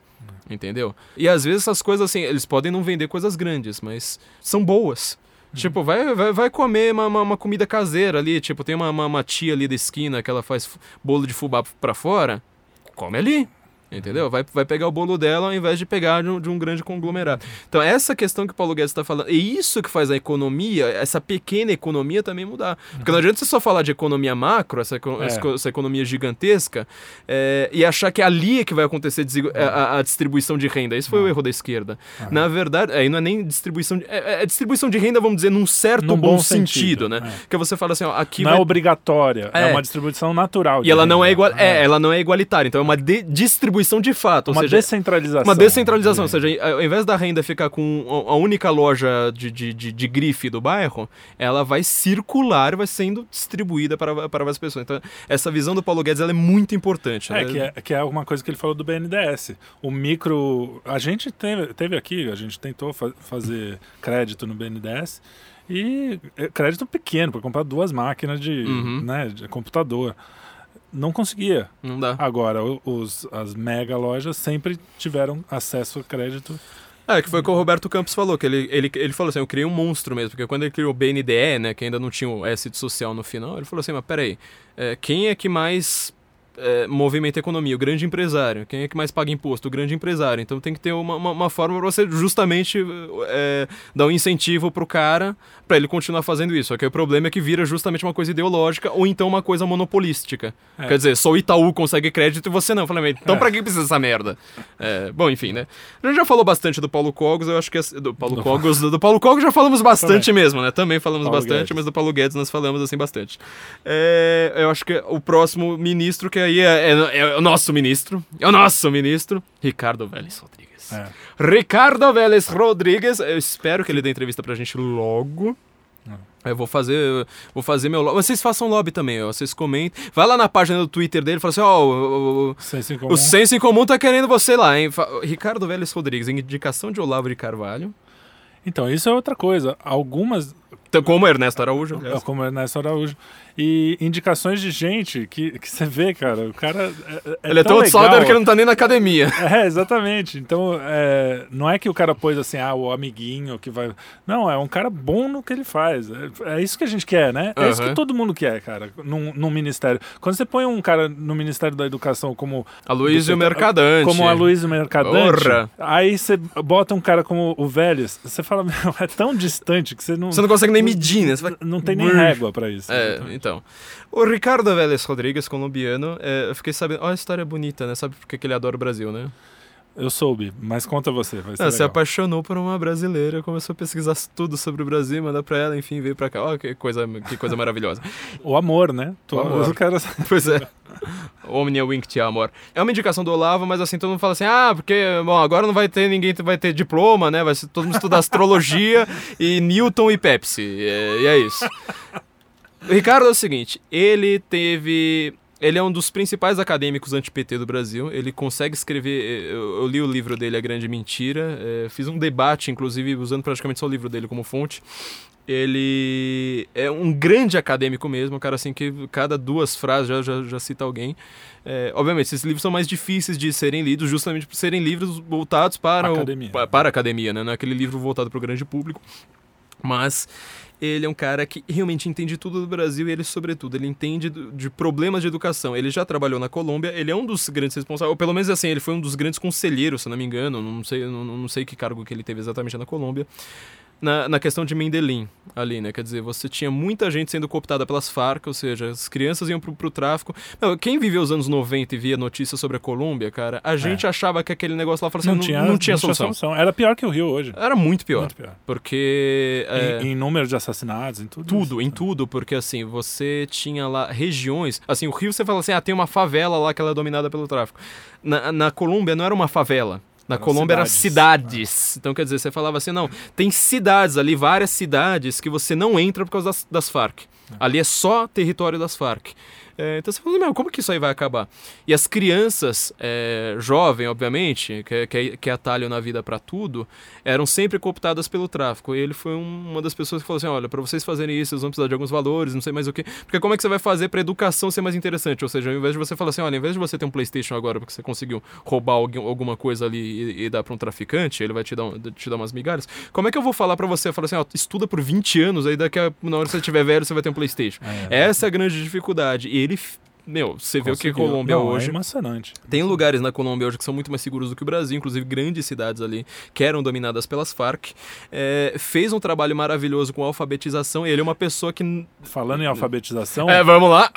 Falando em alfabetização, ele chamou o cara que, que é o maior alfabetizador do Brasil. Do Brasil, do Brasil. Disparado. Que é o Carlos Nadalim. Carlos Nadalim também queremos você aqui, viu, senhor? E, e só isso, pra mim, já valeu. Já valeu. E eu nem sabia que ele ia chamar. Quando, quando apareceu o nome do Carlos, eu falei, meu, Uau! então eu acho que acertamos mesmo. Eu, eu vou, vou é, dizer que eu não conhecia profundamente o, o Vélez, assim, o trabalho eu fui pesquisar depois. Sim. Mas Bom, qualquer ministro, né? Os ministros que você não conhece direito e tal, você vai olhar o histórico, é completamente técnico. Uhum. Por isso que eu falo, você, a gente tá tão, tão acostumado com um Brasil diferente desse que você fala assim. Você tipo Ciro Gomes ser né, ministro. Cara? Você desconfia, é, não adianta. É uma, é uma questão assim. O meu irmão falava, quando ele foi pra Irlanda, ele saía na rua com medo de ser assaltado. Demorou uhum. meses para ele. É mais ou menos essa sensação que eu tenho. Eu tô, uhum. eu tô otimista, mas com aquela sensação, pô, será que. Não é possível, né? Que isso tá é. acontecendo, não é possível. É da Maris Alves, que é da. Que a é Damares, é. é. Então aí você vai ver, pô, Damares, folclórica, né? Logo que uhum. apareceu, uma coisa meio. E aí você vai ouvindo o que ela tem a dizer mesmo, não que a imprensa re repercute, porque é sempre a coisa mais folclórica, obviamente. Sim. E aí você fala, cara, ela tem o que dizer. E, tem, e é uma secretaria que a gente, eu pelo menos, tinha mil pés atrás, né? Aquela eu tinha coisa. pés atrás com a existência é, dela, né? O primeiro tinha falado, não, é, tinha que. Ministério. Tinha que eliminar. E hoje eu penso assim, não, peraí. E pior, né? Eu falei, eu falei assim, cara, mas eu não quero ninguém. Eu, pra mim tinha que ser extinta. E eu fui conversar com alguns policiais. Olha que coisa curiosa. Eu falei assim, policiais assim da, da, da linha dura mesmo. Falando assim, tipo, ó, é, esse negócio de direitos humanos só atrapalha a gente. Os caras falaram assim, meu, segura aí. Porque esse negócio de você simplesmente falar assim, não existe mais, é. É, às vezes é uma, uma, uma, bomba que se volta contra você. Porque aí depois, sabe, é, sei lá, na hora de você é, sei lá, um policial lá num, num tiroteio acaba matando um meliante. Aí vem o grupo dos direitos humanos, aí vai falar assim, não tem mais secretaria para me defender também. Uhum. Então, assim, às vezes é bom ter uma secretaria para falar assim, ó, mas os direitos humanos aqui no caso, ó, sinto é muito. quando né? você lê os direitos humanos, você vê que aquilo tá tudo certo, que uh, uh, realmente Eu não vou pessoas... nem entrar nesse é, assunto não, porque eu, eu discordo assim, radicalmente, mas enfim. Não, sim, sim. O, a intenção, vamos dizer. Não, não, tá tudo certo no sentido, é, como a coisa é usada uhum. de uma forma a sempre beneficiar um lado que é o lado que está fudendo com os direitos humanos das pessoas comuns, né? Sim. E aí você é, é essa é a implicância, mas não quer dizer que você não precisa ter um cuidado com isso, óbvio, né? É, é, que nem aquela coisa, não, mas as mulheres não precisam de nada. Não, existem problemas femininos, existem Sim. problemas até masculinos que a gente precisa olhar. Só que a esquerda pegou isso com tanta força que parece é. que assim, ah, não, então vamos acabar com tudo que. Não, vamos discutir, só que discutir de um, é, diante de uma realidade, sem ideologia, discutir direito. Para os nossos patronos, aliás, nossa última revista do última revista de 2018 está explicando justamente essa questão do feminismo, né? Por como defender as mulheres sem ser feminista. Porque eu acho, por exemplo, uma delegacia de mulher, eu acho ela muito boa porque mulher ela tem que falar de crime ali que ela não, não, não vai querer falar para um homem. Pra um cara, uma, uma, coisa simples e, óbvia. Só que toda delegacia feminina, pode perguntar para quem é policial, para quem é delegado, sobretudo. Toda delegacia feminina ela vira ideológica. É, então. Essa é, então, é, é, saber trabalhar com isso que é, que é importante. Só para terminar do Vélez, né, a gente tava falando, em primeiro lugar, quando começaram a falar tipo, ah, Ricardo Vélez ministro, não sei mais o que, eu dei risada, falei assim, gente, a gente tá sonhando muito alto, cara. Tipo, não, não, Ricardo Velho, né? o cara é intelectual, tá no Olavo lá. Daqui a pouco eu comecei a falar, cara, mas tá se concretizando, não é possível. E pior que assim, as minhas fontes de Brasília, ninguém me respondia no zap, passou três dias lá, eu falei, meu Deus do céu, cara, alguém me fala alguma coisa. Eu fui ver pela grande mídia só. É, ele é, é, essa questão de alfabetização é muito importante porque assim nós fomos alfabetizados por Paulo Freire por muito tempo ficamos reféns de assim você não pensa direito. O maior problema do Paulo Freire não é que ele não te alfabetiza direito. É que você não pensa direito quando você tem uma alfabetização precária. Um analfabeto que veja as coisas por aí, ele pensa melhor uhum. do que uma pessoa alfabetizada pelo método Paulo Freire, que torto, você pensa em categorias já. É. É. Você pensa em categorias prontas. Então, por exemplo, Paulo Freire, todo mundo fala assim: ah, Paulo Freire ele é muito lido na, na Suécia, não sei mais onde. Cara, tudo que o Paulo Freire é lido é aquelas frases de efeito dele, tipo, ah, precisamos melhorar, não sei mais o Ninguém usa o método dele. Não. Ninguém, ponto. É, esse método de, do, do, do, Carlos Nadalim, ele é extremamente técnico, ele te alfabetiza numa rapidez extrema, assim, impressionante. É, a importância da alfabetização tem um cara que morreu há uns anos, infelizmente, porque seria um cara bom também, uhum. que é aquele Pierre Luigi, eu não sei sim, se você lembra, sim. que ele falava das ligações, inclusive neurológicas. Do, do cérebro, exatamente. É, é, muito importante para esse momento da alfabetização. E outra coisa que é vocês, finalmente, a gente viu um ministro falando uma coisa que é politicamente incorretíssima, que se você fala isso numa campanha eleitoral, você perde voto, mas que é uma coisa que deve ser dita, é falar assim, cara, eu vou parar de financiar financiar a faculdade. Uhum. Porque o que, que acontece? Hoje você tem o FIES, é... Então você, o, o FIES o que, que, ele, que ele é? Um dinheiro público que vai para a universidade privada. Essas universidades privadas elas vão se multiplicando, fazendo cursos ridículos. Essas pessoas pagam uma fortuna ou então tentam entrar pelo FIES, se formam, gastam anos ali com, com professores ruins, pouco qualificados, vão para o mercado de trabalho, nunca vão conseguir emprego, vão acabar tendo emprego nada a ver com o curso que elas gastaram tanto tempo. E, uh, e, dinheiro até, estudando. Né? dinheiro. É, é, financiado, mas não é, é 100%. Às vezes. É, e mesmo assim, tipo, tem pessoas que estão no FIES, mas não é a sala inteira que está no, tá no FIES, né? Então tem, tem muita gente que gasta todo esse dinheiro à toa, completamente à toa. Uh, e ele falou assim, eu vou acabar com esse negócio. E dá uma dó, cara. Eu conheci gente que Deus, cara, fala assim, o cara se esforçando muito é. para ir lá e não aprender nada. É, gente é que faz às vezes alguns cursos sérios, assim, tipo direito, enfermagem, não sei mais o que, em faculdades é, pouco qualificadas e depois nunca vão ter aquele trabalho, vão ter que trabalhar com uma coisa completamente diferente. Então ele, ele fez isso e falou assim: eu vou colocar o dinheiro agora, o foco vai tirar o, o dinheiro do FIES e colocar na educação de base. Que é o que a gente sempre falou. Ponto! Meu Deus do céu. Todo brasileiro fala isso desde que eu me conheço por gente. Não, tem que ser educação de base. E todo universitário vai lá reclamar, falar, ah, começou fascismo. Enfim, né? Temos o, o, o Ver... Temos o Moro. Temos é. o Moro. O Moro. O Moro não tem o que falar, na verdade, né? A gente fala assim, tem o Moro. É. É isso. O Moro, na verdade, ele, ele vai. Mas surpreendeu algumas coisas que ele falou no, no bom sentido, assim, de para essa coisa de prisões, de facilitar. Enfim, mas isso tudo a gente já esperava. É, e o não, Moro tá não ligado. Não surpreendeu tanto assim. Exatamente. O COAF é, também foi uma, uma, peça muito importante, até pelo próprio Queiroz, né? Tá sendo uma coisa simbólica, mas o, o, o Moro mesmo já falou assim: se, se, se, rolar alguma, alguma treta ali, vai ter que ser investigado, certo? E o COAF ele, ele vai servir para Lava Jato, quer dizer, ele não estava servindo a contento. Porque o governo justamente estava querendo. Porque, meu, óbvio, né? Você acha um assessor do Bolsonaro na hora que você vai ver num gabinete petista qualquer, meu, negócio é tipo 100 vezes, e aí não é exagero, é 100 vezes maior, uma, umas coisas não, assim. É, cê, quando você vê o, o, no próprio COAF tinha lá os, os números e você vê. É uma coisa impressionante. é e outra coisa, né? Porque tá acontecendo que eu, eu acho que o Moro ele funciona muito como grande jogador de xadrez. Quer dizer, ele é um cara extremamente técnico, eu acho que ele não tem ideologia clara nenhuma, acho que ele não entende nada tava de. A gente tava falando isso, isso é. né? Eu acho que ele não entende nada de direita, direita esquerda, esse tipo de coisa. Meu, imagina falar de globalismo com o Moro, meu. O cara vai é. falar, meu, vocês são doidos, cara, sai daqui, sabe? É. tipo... É uma coisa focada no que ele sabe fazer, Foca... o que é ótimo, né? O que é ótimo forma. de certa forma, mas acho que agora, como ministro, ele vai ter que realmente parar de ser só focado naquilo. Só que assim, ele foi.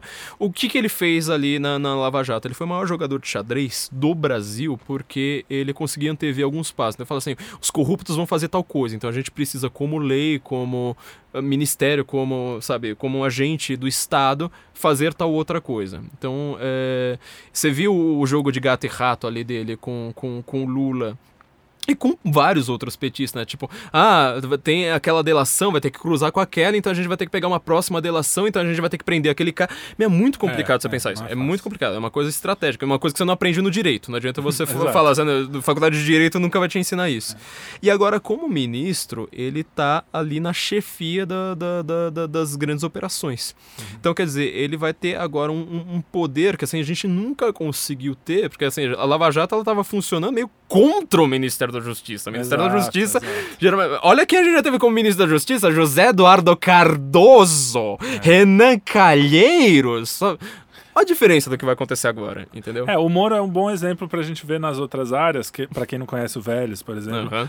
é, o que está sendo feito. É mais ou menos isso, é como colocar um Moro na, na justiça, é eu colocar o Vélez na educação, é colocar o É o equivalente, no... é. Meu, o Moro eu adoro o Moro, eu adoro o Moro, mas ainda vou falar assim, o ministro que mais me surpreendeu ainda foi o Vélez. O uhum. Ernesto Araújo, assim, na, na, na, verdade não foi que ele, que ele me surpreendeu, que eu, o, o, o, nas relações internacionais eu estava realmente esperando que o Bolsonaro fosse brilhar. Falei assim, aqui vai ser a área que ele vai brilhar, mas a educação, eu falei assim, não, mas o Ricardo Vélez também é over, né? Aí, não, ele, ele, Foi. Mas ele, assim, ele é mais do que o Moro para mim. E o Moro, ele é, tipo, o cara, ele é um cara sensacional, tá estudando agora algumas coisas bem mais legais, que a gente já tá sabendo ali de é. internas, é. né? Ele tá estudando... Tá procurando aprender coisas além do que... É, além do que você aprende na academia é. ali, além daquele academicismo, além daquela informação de grande mídia que, que nunca vai te, te, te levar uh, muito longe.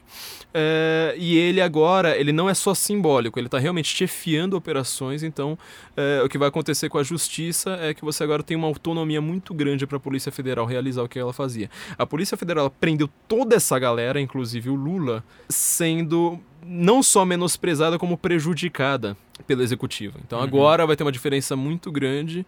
É, o que eu vejo assim como o grande plano deles é realmente falar assim, vamos fortalecer a Polícia Federal para fazer investigação de corrupção e pegar as militares e civis para pegar os crimes menores. E a gente tem que lembrar que a Exato. própria Lava Jato ela surgiu de um crime menor, né? Ela não surgiu de Aliás, corrupção. a gente tirou até foto do Foto posto do posto gasolina que- que tinha começou, Lava né? Jato. É, que tem, que tem um lava-jato gigantesco É. e aí foi- vi- vi- virou isso. É, é isso que a gente espera da justiça. Vamos falar da Damares? Ou tem mais alguma coisa pra falar do Moro? Não, o Moro eu só queria colocar também que o- legal é que não é só contra a corrupção, né? Ele já falou do crime organizado, que Ah, na é. verdade tá meio junto, né? É. Mas, então, o Mas isso a gente precisava falar mesmo. É, há uma diferença muito grande do, do, do trabalho do Moro, porque assim, quando você trabalha com uma operação específica da polícia, você não precisa trabalhar com a justiça em si, você está trabalhando É. dentro daquela, daquela operação. Operação.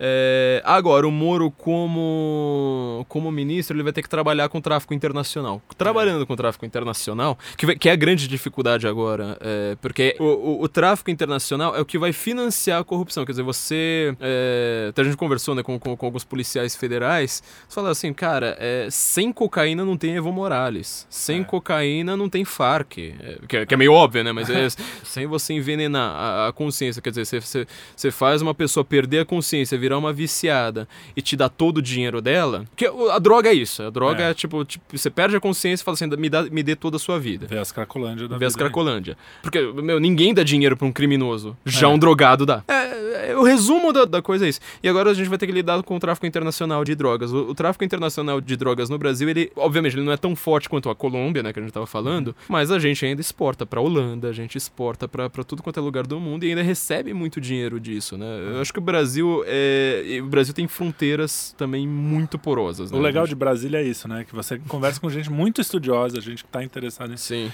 E esse delegado falou coisas muito legais a respeito Eu não sei de... se eu posso citar o nome dele, né? É, Mas então, não, é, depois qualquer coisa eu perguntou. faço uma menção honrosa no próximo, no próximo episódio. Ele falou, ó, é trabalhoso, dá pra fazer, mas é muito trabalhoso. Uhum. E o foco é você cuidar desse tráfico internacional. Sim. Se não pegar aí, não vai nunca resolver o Rio de Janeiro, por exemplo. Entendeu? A violência no Rio de Janeiro tá ligada a isso. Ela- É óbvio, mas é, mas ele falou com todas as letras e que, Ninguém fazia.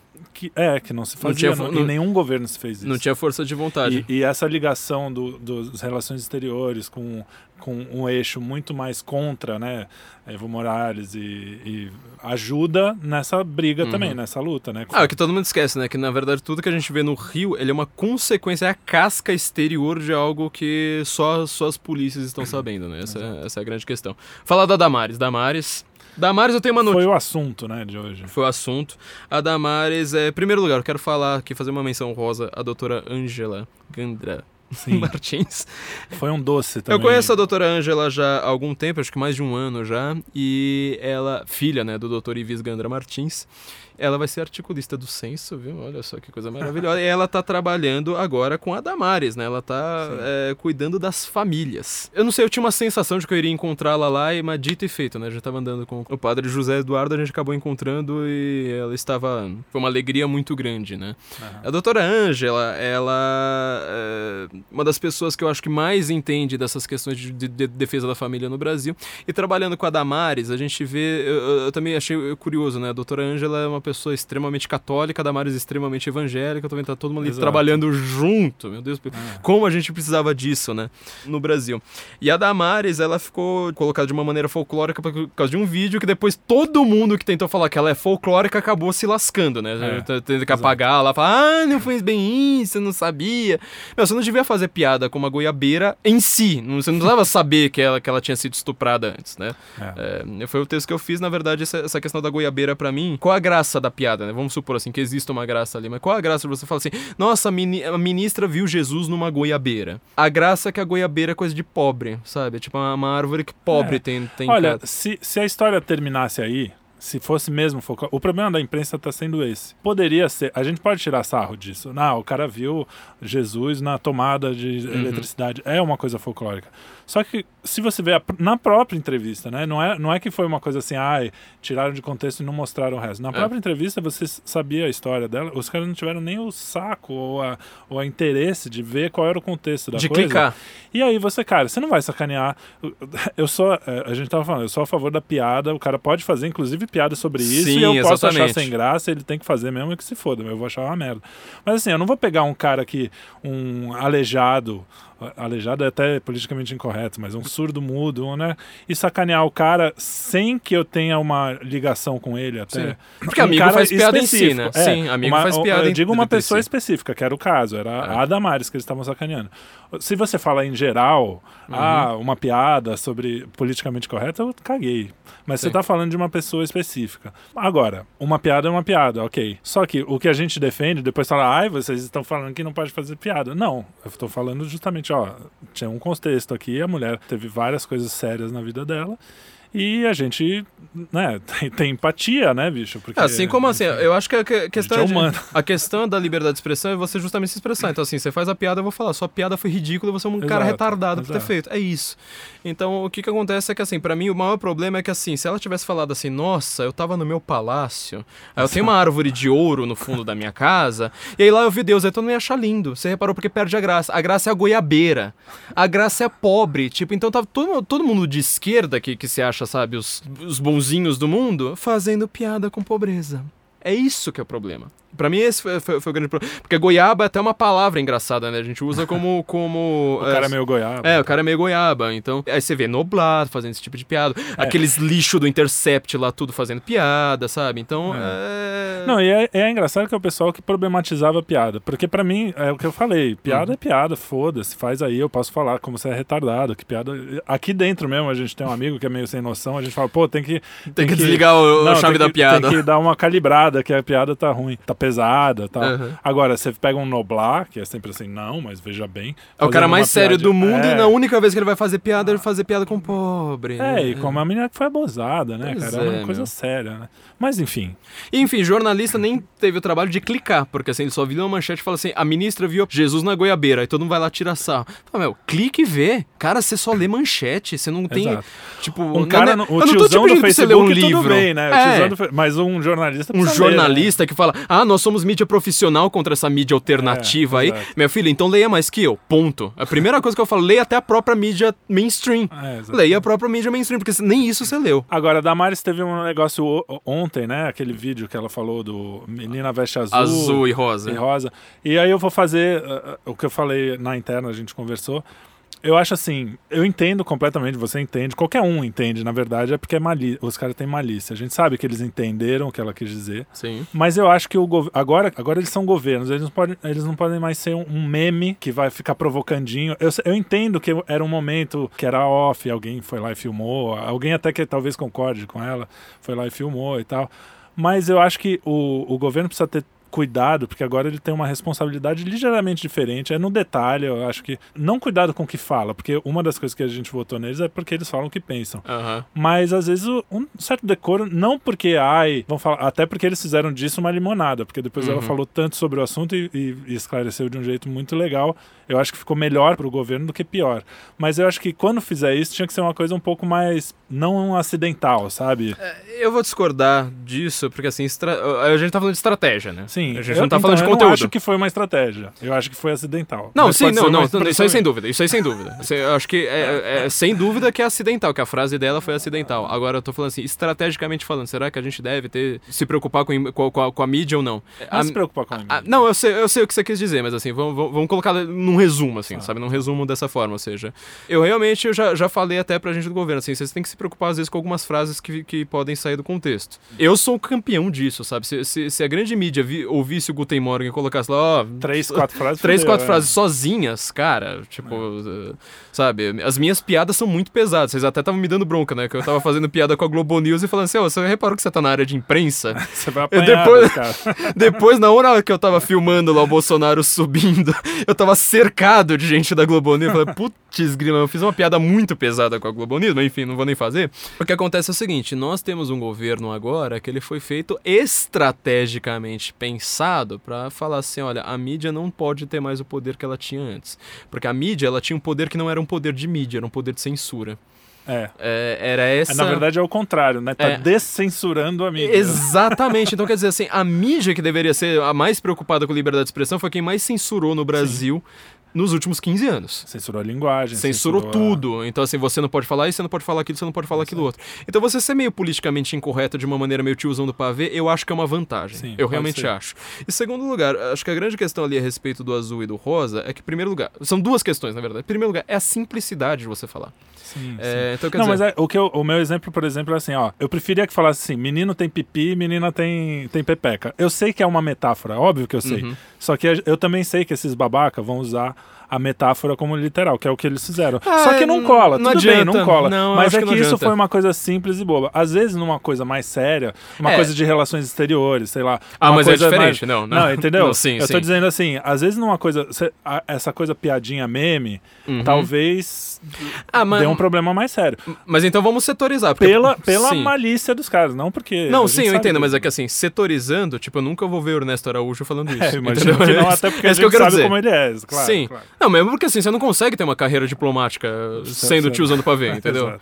Mas uma carreira de- de- nos direitos humanos ali, acho que você pode falar assim, ó, menina azul, menina é rosa. Aí fizeram lá aquele negócio, ah, a cor, é, como é que é? Não, é porque a Gênero impre- não tem o que cor, eles sei lá. vão dizer, na hora que eu via falando, não, eles vão dizer que ela vai querer proibir a Ah. roupa, as pessoas. Mas né, eu prefiro que é falam. tão ridículo. Então, mas eu prefiro. Eu prefiro, porque assim, uma coisa, isso é uma mensagem bíblica que.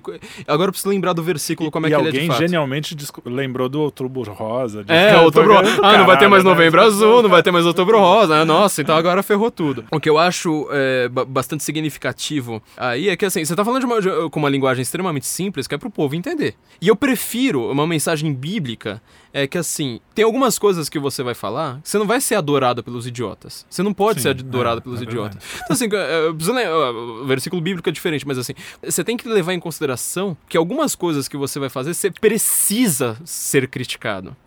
É. Quer dizer, se você não é criticado, você tá fazendo alguma coisa errada. E na questão do. A segunda questão que eu acho importante do azul e do rosa é o seguinte: é, há uma briga, vou falar do Paulo Cogos de novo. Há uma briga nessa esquerda ultramoderna, vamos dizer, new, new left, que é a esquerda, assim, vamos dizer, que ela tá brigando assim com isso a partir de 2010, provavelmente, que é uma briga contra as arbitrariedades da vida. Então, quer dizer, quem escolheu que o azul vai, de- vai ser o de, sim. o de menino é uma arbitrariedade da sociedade. sim. Quem definiu que vai ser o rosa vai ser uma arbitrariedade da vida. Fala assim, tá bom, eu entendo perfeitamente o que você tá dizendo. Podia ter sido o inverso.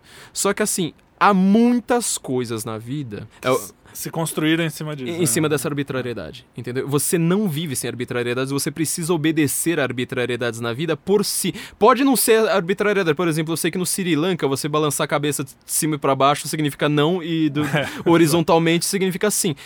Mas lá, lá funciona, entendeu? O problema é se cada um falar assim, não, mas eu tô fazendo isso aqui É, e o meu é não, mas... é. Então, entendeu? É, a linguagem em si é uma arbitrariedade. é, até o. Esqueci o nome dele agora. Tem um, um- dos grandes biógrafos do Freud.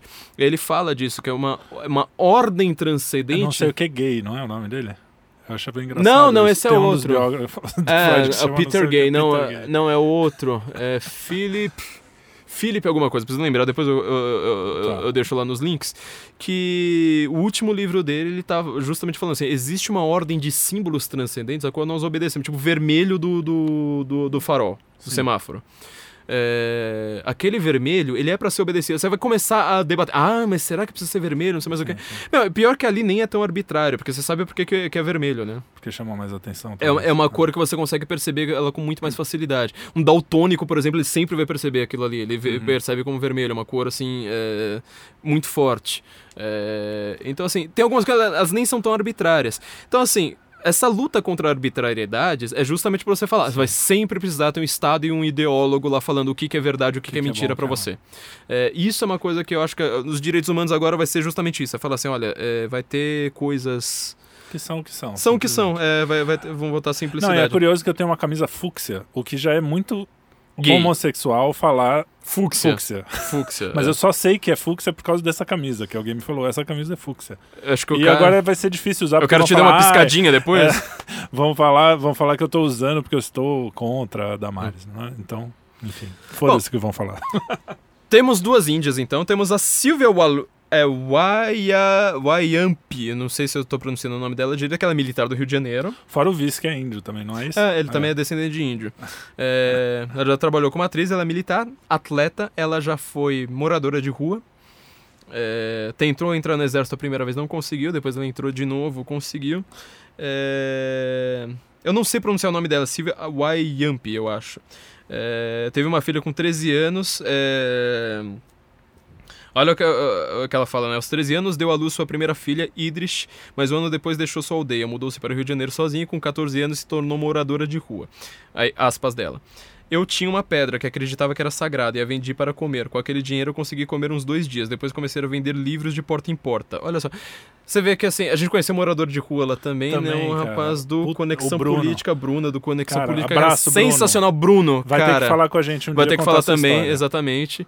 Porque você vê, né? Um monte de gente falando assim: olha, eu posso estar na miséria, eu ainda tenho valores. Sim. Eu tenho um valor dentro de mim que ele não, não, não tá que em é dinheiro. É. é, o Victor Frankl, que teve em campo de concentração. Em campo de concentração, exatamente, né? Que é o sentido da vida. Então, ela teve mais filhos, não, não é militante do aborto nem nada, e tá lá no governo Bolsonaro, né? Quer dizer, eu queria ver se alguém do governo PT era assim, porque o PT ele colocava, por exemplo, uma Marina Silva, que ela foi alfabetizada com 19 anos, mas ela col colocava ela não pelos valores dela, mas fala assim, olha, eu preciso de um símbolo de meio ambiente aqui.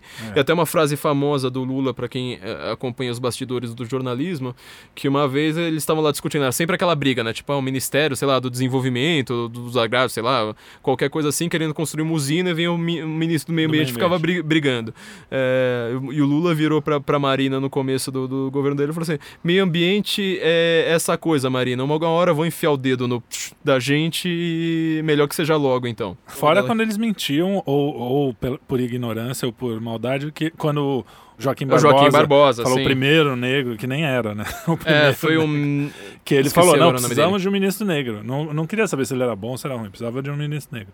Botou e o João Willis, ele fala em primeira pessoa até hoje, né? É. Que ele é o primeiro homossexual deputado, logo depois do Clodovil, né? Quer dizer, o cara nem pra dar uma disfarçada, assim, sei lá, dar uma, dar uma micro pesquisada. Os caras, além é... de incompetentes, são ignorantes. Isso eu quero... O, o PT tinha isso, cara. Ele, além de incompetente, além de uhum. picareta, era incompetente também. Ou seja, nem para fazer. Até quando queria fazer alguma coisa que servia, não conseguia. E assim, nós temos agora. É, aliás, falando essa questão de minorias, nós temos também na, na, na própria secretaria ali do, do, do, do, dos direitos humanos, né, já que a gente quer falar em, em direitos humanos de minorias, é, reclamaram tanto né, de tirar, agora não vai ter mais minoria, não tem mais política LGBT, etc. A questão dos infanticídios indígenas, né? Vai ser. Sim. Eu tô procurando aqui o nome dela, agora esqueci. É, mas é uma secretária também dos direitos humanos, se não me engano, lá do Pará. A gente conversou com ela, meu Deus do céu, eu tô, tô, tô cometendo uma gafe aqui muito grande, esqueci o nome dela.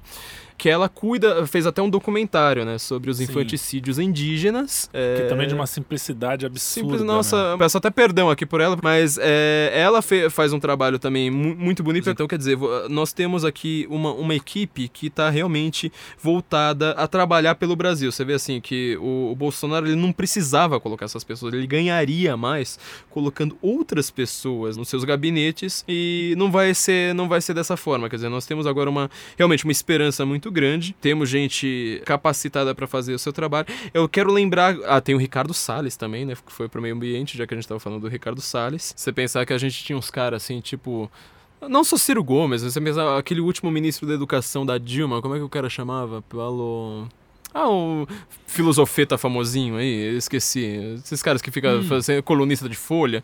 Não, é, você tá colocando gente que sabe o, o, o, o que, que tá fazendo agora, né? Então, assim, é, a questão ministerial acho que é, é, é, o grande foco agora desse, desse primeiro momento da nova era. Porque eu não tô vendo DOPS, não tô vendo polícia militar, não tô vendo nada na rua. Quer dizer, polícia militar eu vejo, mas assim, tá todo mundo muito pacífico, ronda escolar, esse tipo de coisa. Então tá, tá, tá muito, tá muito light. É, vai ter um pacote de medidas também em relação à segurança, é, em relação ao direito que era o que eu estava esperando. Falei assim, eu quero, eu quero alguma mudança no direito. Por isso que eu primeiro apoiei, depois eu fui, fui um pouco contra e depois eu fui bem contra a ideia da Janaína é, virar vice, porque eu falei assim, eu acho que ela vai fazer um trabalho melhor fora da vice-presidência do que na vice-presidência, né? Conversei, inclusive, com ela a respeito disso. E nós temos então ministros extremamente capacitados que estão lá para realmente fazer o trabalho. Eu vou lembrar de uma coisa que o Olavo dizia, uma vez que falaram para ele há muitos anos, assim, falou assim: "Nossa, você não queria ser ministro da educação, ministro da cultura". Aliás, ele falou assim: "Para mim o Ministério da Cultura, a única coisa que você precisava fazer com ele era para acabar com o ministério". Então assim, para quem tá reclamando que, que tem ministério demais, eu também reclamei disso. Eu reclamei disso e faz assim, sei lá, um mês, eu acho. Falei assim: "Nossa, mas para que precisa ter Ministério dos Direitos Humanos e tal?".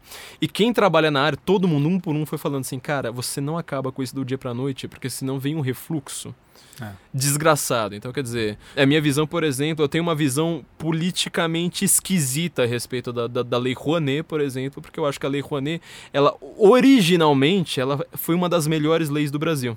Porque pra você falar assim, o pequeno artista ele vai ter o mesmo palco do grande artista. Uhum. Isso, a ideia era sensacional. Só que aí você fala assim, bom, então vamos fazer o seguinte, o pequeno artista ele vai ter dinheiro em troca de, um, de, de, de, de, me favorecer politicamente. E o grande artista, ele também vai ter dinheiro, não precisa nem ter público. Então, quer dizer, você pega um monte de artista que, é, que já foi grande, e aí, sabe, começa a ficar meio fracassado na vida, e os, os, caras continuam com a mesma grana de quando eles tinham público. Não, é, sério. É, aí é que você vê a importância do princípio, né? É. Quando você pensa assim, não, é uma lei legal. Eu também pensava quando era moleque, principalmente, pô, que legal, os artistas.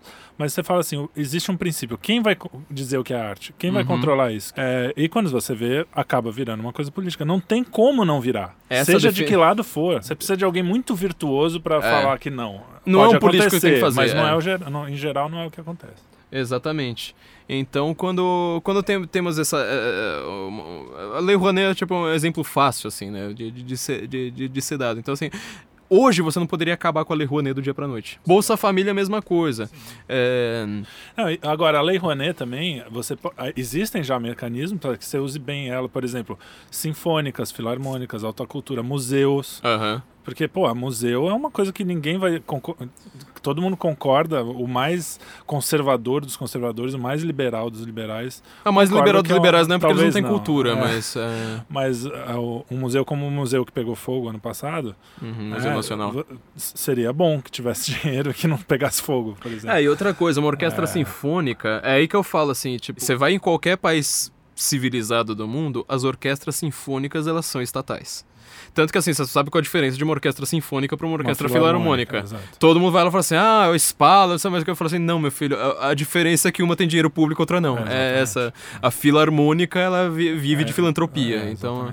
É, só que as grandes orquestras do mundo geralmente são as sinfônicas. Ah. É, porque então, se voltasse para esse tipo de coisa, ia ser legal. Em Exatamente. vez de nossos é. amigos de sempre, que eu não preciso citar. E assim, quando a gente tem. O que eu, o que eu vejo é que. Eu vou voltar à primeira questão que a gente colocou quando a gente começou a falar do Ernesto, que falou assim: a gente está redescobrindo o Brasil e, e o brasileiro. São duas questões aí que parecem ser próximas, mas elas não são. O brasileiro, ele é um povo, vamos dizer, que é, é, é, até difícil explicar o que o Bruno Garchagen fala. Aliás, o Bruno Garchagen está como assessor do é, Ricardo exatamente. Vélez, assim como o Silvio Grimaldo também, que cuida da página do Olavo. São dois assessores de comunicação ali do. do... Eu não sei se o Grimaldo está na comunicação de fato, mas são dois assessores direto do, do, do Ricardo Vélez. Então, assim, são pessoas que a gente conhece que são legais e que são foda. Não só legais, é, eles são muito foda. Eles é. são, assim, os caras que manjam do que eles estão fazendo, né?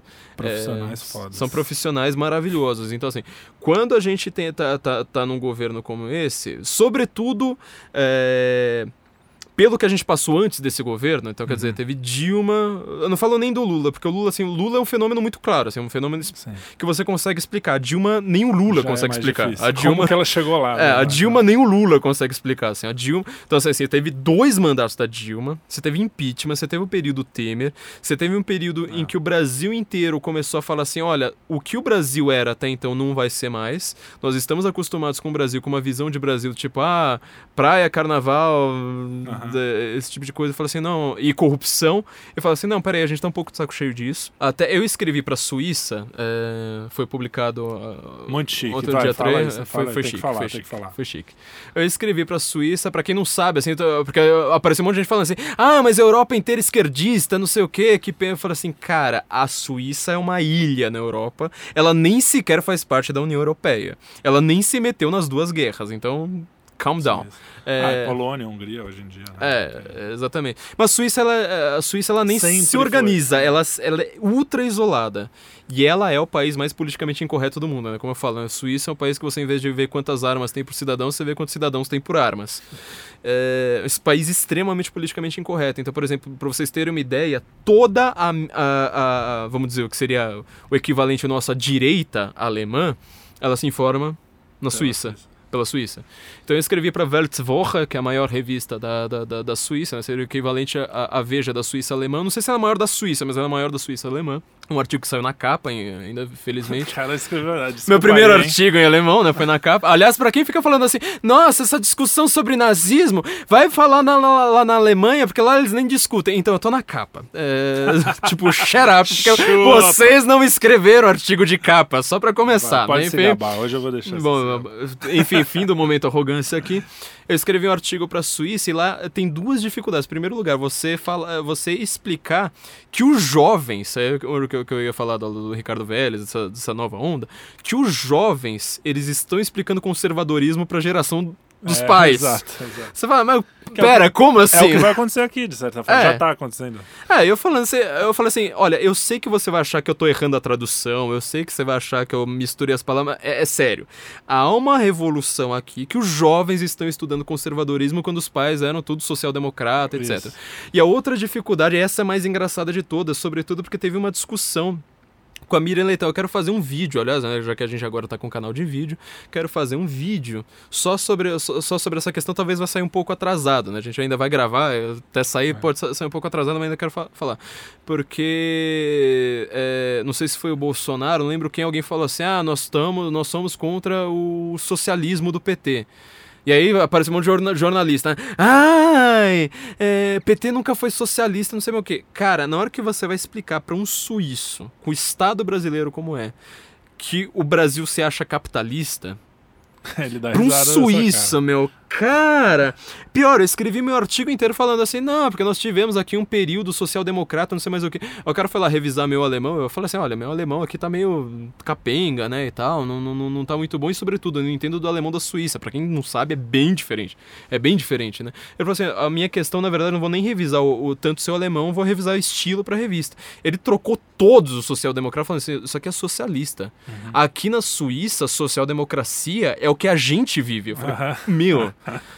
Social-democracia, sim, é tipo, sei lá, você é, ter 20%. Os nórdicos, exatamente. Não, nem nórdico. Nem nórdico. nórdico eles chamam de socialista. Fala, é socialista aqui. Uhum. Então ele fala assim: socialismo, é o, o governo suíço é social-democrata. Você explicar o Brasil, você fala assim, cara, mas tipo, qualquer, qualquer suíço aqui fala, meu, isso aqui é socialismo. Uhum. O que você tá me mostrando é socialismo. O capitalismo é nosso, nosso sistema bancário. É. Tipo, você vai falar que existe capitalismo quando tem ah, agência reguladora, você não quer. Não, isso aí não. Cara. Enfim, né? Foi, foi, foi bem engraçado até essa experiência. Bom, o artigo chama Zeitwende em, em Brasília, quer dizer, temos uma mudança de tempos no Brasil. É, Zeitwende em Brasília. É, tá na não, não, não foi assim o principal artigo, mas tá na capa, né? São três artigos principais, um com foto e dois sem fotos. Esse foi um dos, dos artigos sem foto. E a Weltwoche, é, até o cara foi lá e falou assim: Ah, você tem o senso em comum, vi que você tem um podcast chamado Guten Morgen. Ele sempre fala assim: Ah, Guten Morgen Brasília, na hora que vem falar comigo, né? Alex Bauer, vou mandar um abraço para ele mesmo que ele não consiga me ouvir ele tava querendo entender, ele falou assim: olha, é, eu quero. Eu sei que tudo que eu tô ouvindo sobre Bolsonaro na mídia é bullshit. Eu quero saber o que que é, o que que tá acontecendo de fato. Eu fui lá expliquei mais ou menos isso, né? Falei assim, é, eu falei do Olavo, falei da Janaína, falei dessa mudança, né, dos jovens, falei das manifestações, né, mais, menos menos Marx, mais Mises, é, comentei aqui, né? Uhum. E ele falou assim, olha, eu quero saber como é que seu site vive. Eu falei assim, vocês têm um paywall? Eu falei assim, não, a gente publica muito pouco, né? Não tem uma equipe grande o suficiente para poder justificar um paywall. É, então assim, tudo. Ele falou assim, na Suíça geralmente eles usam muito menos redes sociais, o país é muito menor, né? País menor do que um estado brasileiro, uhum. tem uma população muito pequena, e eles falam assim, lá eles estão acostumados, assim, você entra no site, você só vê a capa, você clica qualquer coisa, já aparece lá paywall.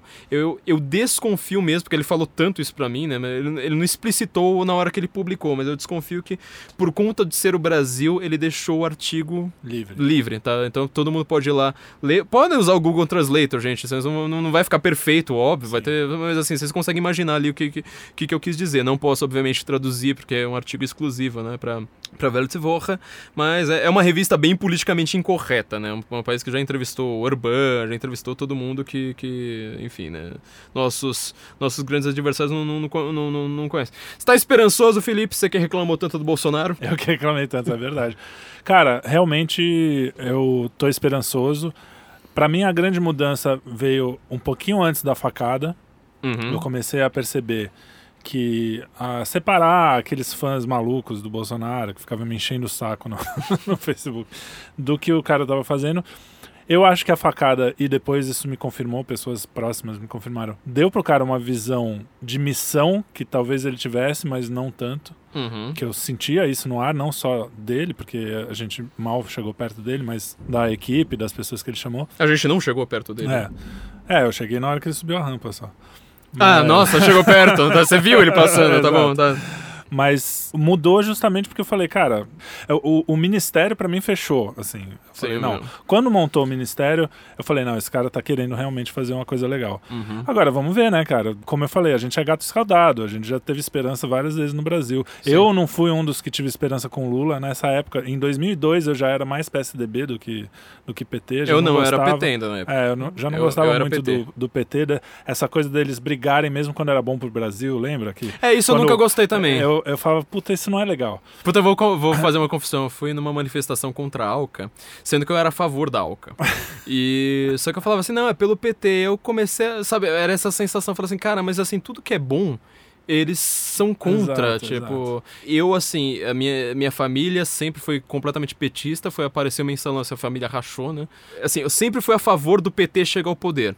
Só que quando veio o governo Fernando Henrique, né, obviamente eu não entendi o que era esquerda, direita na época, eu não sabia o, Sim, que que eu- é. a- o lixo que era, mas eu falei assim, plano real foi uma coisa excelente. Foi. Plano real salvou minha família da falência, cara, porque assim, a gente tava... E foi mesmo, né? Não Nossa, quem era pobre naquela época tinha que, sabe... Não, quem só- era classe média, cara. É. Qual- qualquer pessoa. Que- Eu era classe média bem baixa, era isso. Você sentia, você comprava coisa com uma moeda. Nossa, que É. coisa linda. E assim, você comprava uma coisa com uma moeda, você podia guardar a moeda por três meses, Tinha voltava lá ainda, e é, comprava coisa com a moeda. Porque assim. é, na- Quem na- viveu a hiperinflação, A hiperinflação, a cara, foi, que muito tenso, foi muito tenso. Pra quem recebia pouco, sabe? É. Você tinha que ir correndo, você recebia o dinheiro, tinha que gastar 90% do seu salário no dia, que era pra fazer compra de mercado, Não, sabe mais é, o supermercado era de manhã. Você recebia Recebia de de manhã, à tarde já era já era outro né? preço. E você ia correndo, né? Roubava as É. coisas da, da, da prateleira que o cara já vinha etiquetando atrás. Exato. Às vezes É. você corria do cara que estava Corria etiquetando. do cara. cara. Eu já fiz isso, gente. É, teve racionamento, teve racionamento de leite. Eu morava em São Leite, Paulo, gente. é. Teve racionamento de leite. É, pra quem não sabe disso. Então, assim, minha mãe ia lá, dava um, dava um migué, ela colocava eu, minha, minha, minha irmã e minha mãe atrás. E eu era muito pequeno, né? Então, eu nitidamente não tava lá comprando leite pra família. É. pra gente ter três sacos de leite, porque senão não tinha. E é Então- louco isso, né? Porque um cara que fez tanto pro Brasil, hoje a gente descobre essa coisa. é, o cara é praticamente um capacho do Lula. É uma das maiores E ele- decepções da não- minha não contente com isso. é o É. Fernando Henrique. Não, não contente com isso, tudo que ele fez de bom pro Brasil foi Plano Real, privatizar a Vale e a lei do, das diretrizes orçamentárias lá, e o, Sim. e o tripé ma- macroeconômico, as quatro, na verdade, as quatro coisas, ele fez, ele fez contra a vontade. Então. As quatro. As quatro ele não queria fazer. hoje, né? É, a gente sabe disso hoje. As quatro que ele fez, ele fez contra a vontade. Mas ele justamente isso que a fazer. gente tá falando. A gente sabe disso hoje. Sei lá se daqui a 10 anos a gente não vai estar falando, pô, o Bolsonaro, cara. É, até. Mas o que. A gente com a tá informação que a gente sabe hoje, eu tô realmente impressionado e realmente esperançoso. E, É. e assim, parece, como gato escaldado que eu falei diversas vezes, a gente fala, porra, será, cara? Não é, é muito bom pra ser verdade. Mas Uhum. vamos torcer pra que seja e que, se não for, a gente vai encher o saco, que nem a gente sempre encheu de petista e de Fernando Henrique. Assim né? como o nosso, é, eu acho que o grande paradigma, o grande arquétipo do brasileiro hoje, né, já que a gente está se descobrindo, o grande arquétipo do brasileiro é o ex-petista. Eu conheço muita gente que é ex-petista.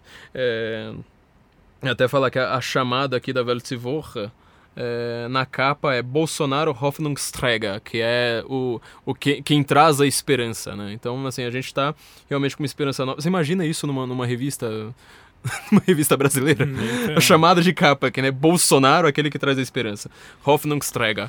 É, e a gente tá como gato escaldado, nós vamos fazer nosso trabalho, óbvio, mas assim, estamos. Mas também não vamos ficar fazendo aquela coisa, fogo na floresta. Ah, Ah, e falou é. maré, é azul e é vermelho e, e Nossa, rosa. porque agora. É. Então, assim, tem muita gente que quer tentar pagar uma de, de independente sem conseguir. Eu acho que o grande trabalho. A independência, você fala assim, eu elogio o que é pra ser elogiado. Exato, exato. Porque você não elogiar o que é pra ser elogiado também não é independência. Né? Exatamente, exatamente o que, que eu, que eu ia falar, né? Até queria falar, por exemplo, todo mundo zoa, né, o, o Carlos Andreasa por causa da história lá do teto e da máquina de moer do sistema. Eu também, eu- qu- quando eu fui no Pânico com, com, com o Andreasa, eu tava sentado lá esperando pra entrar no estúdio.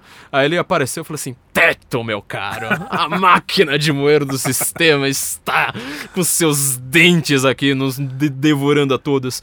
É, ele deu uma puta risada, né? É, Não, cara, Eu- eu- todo mundo não, o que, pode... eu, assim, mas o que eu acho do Andreas é o seguinte, ele pra mim ele tá fazendo uma análise que assim, ele pode ter o pensamento que for, mas é honesto, sabe? Eu Sim, falo sim. assim, olha, eu, eu acho que ele errou. Mas assim, pode ter gente que concorde comigo que é pilantra. É, Exatamente, essa pra mim é a grande questão. Pode ter gente que concorde com tudo que eu tô É falando aqui. honestidade intelectual. Que é pilantra. O, o Andreas, ele pelo menos, ele, ele tá com aquela visão lá dele, ele- eu tenho discordâncias, eu falo assim, ele tá elogiando coisas que eu não elogio e vice-versa, mas ele, ele tá sendo bastante honesto, falando assim, ó, eu acredito nisso aqui, eu tô falando que eu acredito. Ah, nós dois, a gente concorda? Nós dois. Nem fuder. Cara, mas...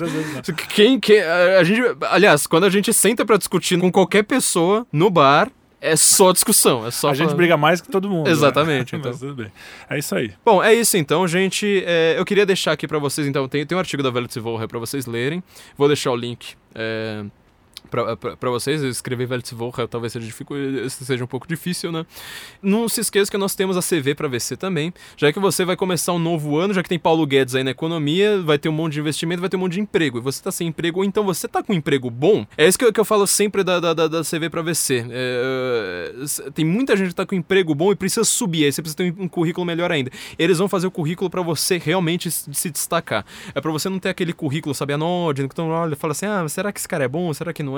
O currículo tá igual a todos os outros que eu recebo. Eles entendem da porta de entrada no mercado de trabalho, trabalham nisso há muito tempo. É, e eles vão fazer um currículo adequado para suas para suas capacitações. Então eles vão lá falar assim, olha, o que que você faz? Me diga aqui, eu vou escrever um currículo aqui sucinto, objetivo. E se vocês entrarem pelo link do Senso em Comum, sensoincomum.cvpravc.com.br, é senso em comum, como do site. .cvpravc.com.br, vocês ainda vão ter alguns bônus que são exclusivos aqui para os nossos ouvintes do Guten Morgen, para os leitores do Senso em Comum, que é o guia do que você faz numa entrevista, ou seja, chega lá e fala assim, olha, na hora que o cara te disser X, você fala Y, é Aham. objetivo, e também um guia de busca de vagas, quer dizer, você vai começar realmente esse ano, não só na nova era, com, com menos corrupção, mas definitivamente com um emprego muito melhor. Temos de agradecer também ao Dr. Fábio Pinheiro, cuja clínica eh, está apoiando aqui o Guten Morgen, ele tem uma clínica de reabilitação maravilhosa, Pô, é muito É, bonito o trabalho é, o dele. trabalho dele é uma coisa assim, é de chorar, é de chorar. É. Eu falei com ele no, no- pelo telefone, ele tá apoiando uh, aqui o Guten Morgen. Ele tem leitos assim, é, quase lotados assim o tempo todo e ele realmente faz um trabalho assim para cuidar de quem precisa, quer dizer, pra quem tá lá com vício em drogas, crack, cocaína, coisas pesadas e sair de lá bem. É, quero mandar aqui meus agradecimentos também ao Dr. Fábio e lembrar que nós estamos também com uma nova parceria comercial agora com a Vista Direita. Quer dizer, você entra lá no Senso, em- não, na, na, na Vista Direita, aliás, vistadireita.com.br, vocês vão ter as camisas oficiais do Censo. É, tem a âncora do Censo, eles fizeram uma âncora ainda mais estilizada, muito bonita.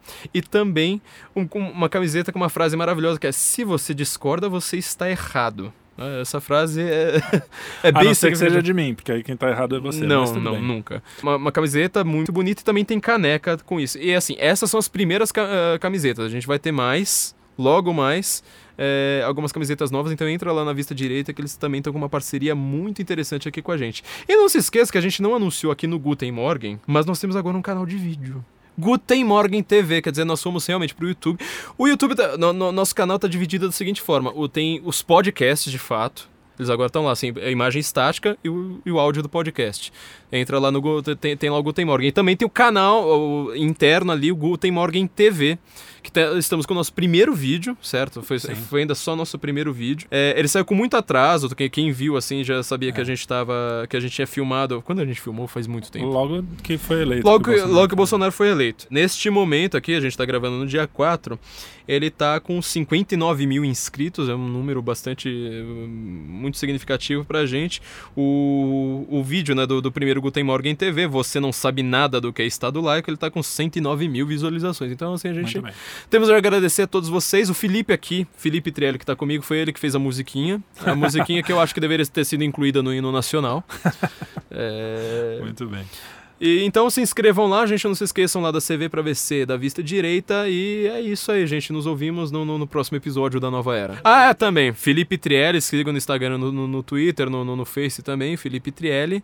É, E continue apoiando o Guten Morgen, o Flávio, que a gente, diferente dos blogs de outras gerações. A gente é independente da gente. de- Na verdade, a gente é dependente dos nossos Dos ouvintes. ouvintes, exatamente. exatamente. Então entre lá no Patreon, no, no, no Apoia-se, patreon.com/barra senso em comum, ou apoia.c com S, né? apoia.c barra senso em comum. Vocês vão apoiando, vocês vão ter acesso a conteúdos exclusivos, como por exemplo a nossa última revista. A gente vai. a- a- todo mundo pergunta assim: ah, mas eu tenho acesso a todas as revistas? Tem. É só você apoiar, você vai ter acesso a todas as revistas, é um aporte mensal.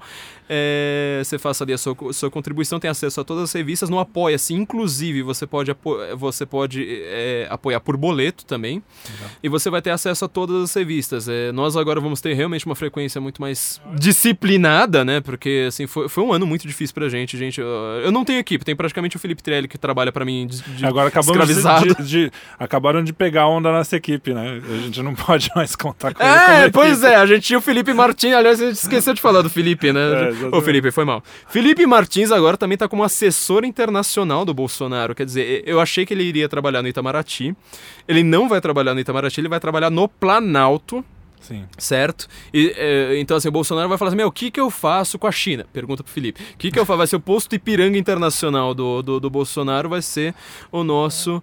ah, Martins. nosso Felipe Martins aqui. Só Que que, assim, manja pouco, né? Manja pouco. E eu quero que ele, que, ele, que ele ainda venha aqui e explique pra gente. Só que assim, agora o cara tá em Brasília, vai ser bem mais difícil ter É. a contribuição dele no censo. Mas enfim, a gente não tinha equipe, agora tem o Trielli de equipe, ele Isso. trabalha aqui tudo pra mim. E agora nessa nova era, escravidão, essas coisas, né? Eu, eu- eu É, ferrado. escravidão, tortura, exatamente.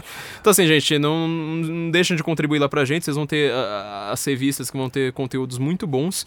E aliás, conteúdos cada vez melhores, que vocês não sabem ainda o que, que a gente É. tem é, em preparação aqui. Conteúdos cada Muita vez melhores. E a vista direita e, e a CV pra você. E se inscrevam no canal também, gente. Então, Um abraço, Roberto, da CV pra você, que é um gente finíssima. Roberto Burgues, ó, cara, você é sensacional. Logo, logo você vai estar aqui de volta, né? Ele, Isso. ele fez o nosso episódio sobre censura nas sedes, ele apareceu. E você via, né? Ele sabia, ele, ele também manja do, do, do é, dos assuntos. O cara... Até os nossos patrocinadores manjam pra cacete. É, os caras são, são, são sensacionais. Um é isso então, gente. Um abraço aí, Guta e Morgan em Brasília. We the people must unite. Reject this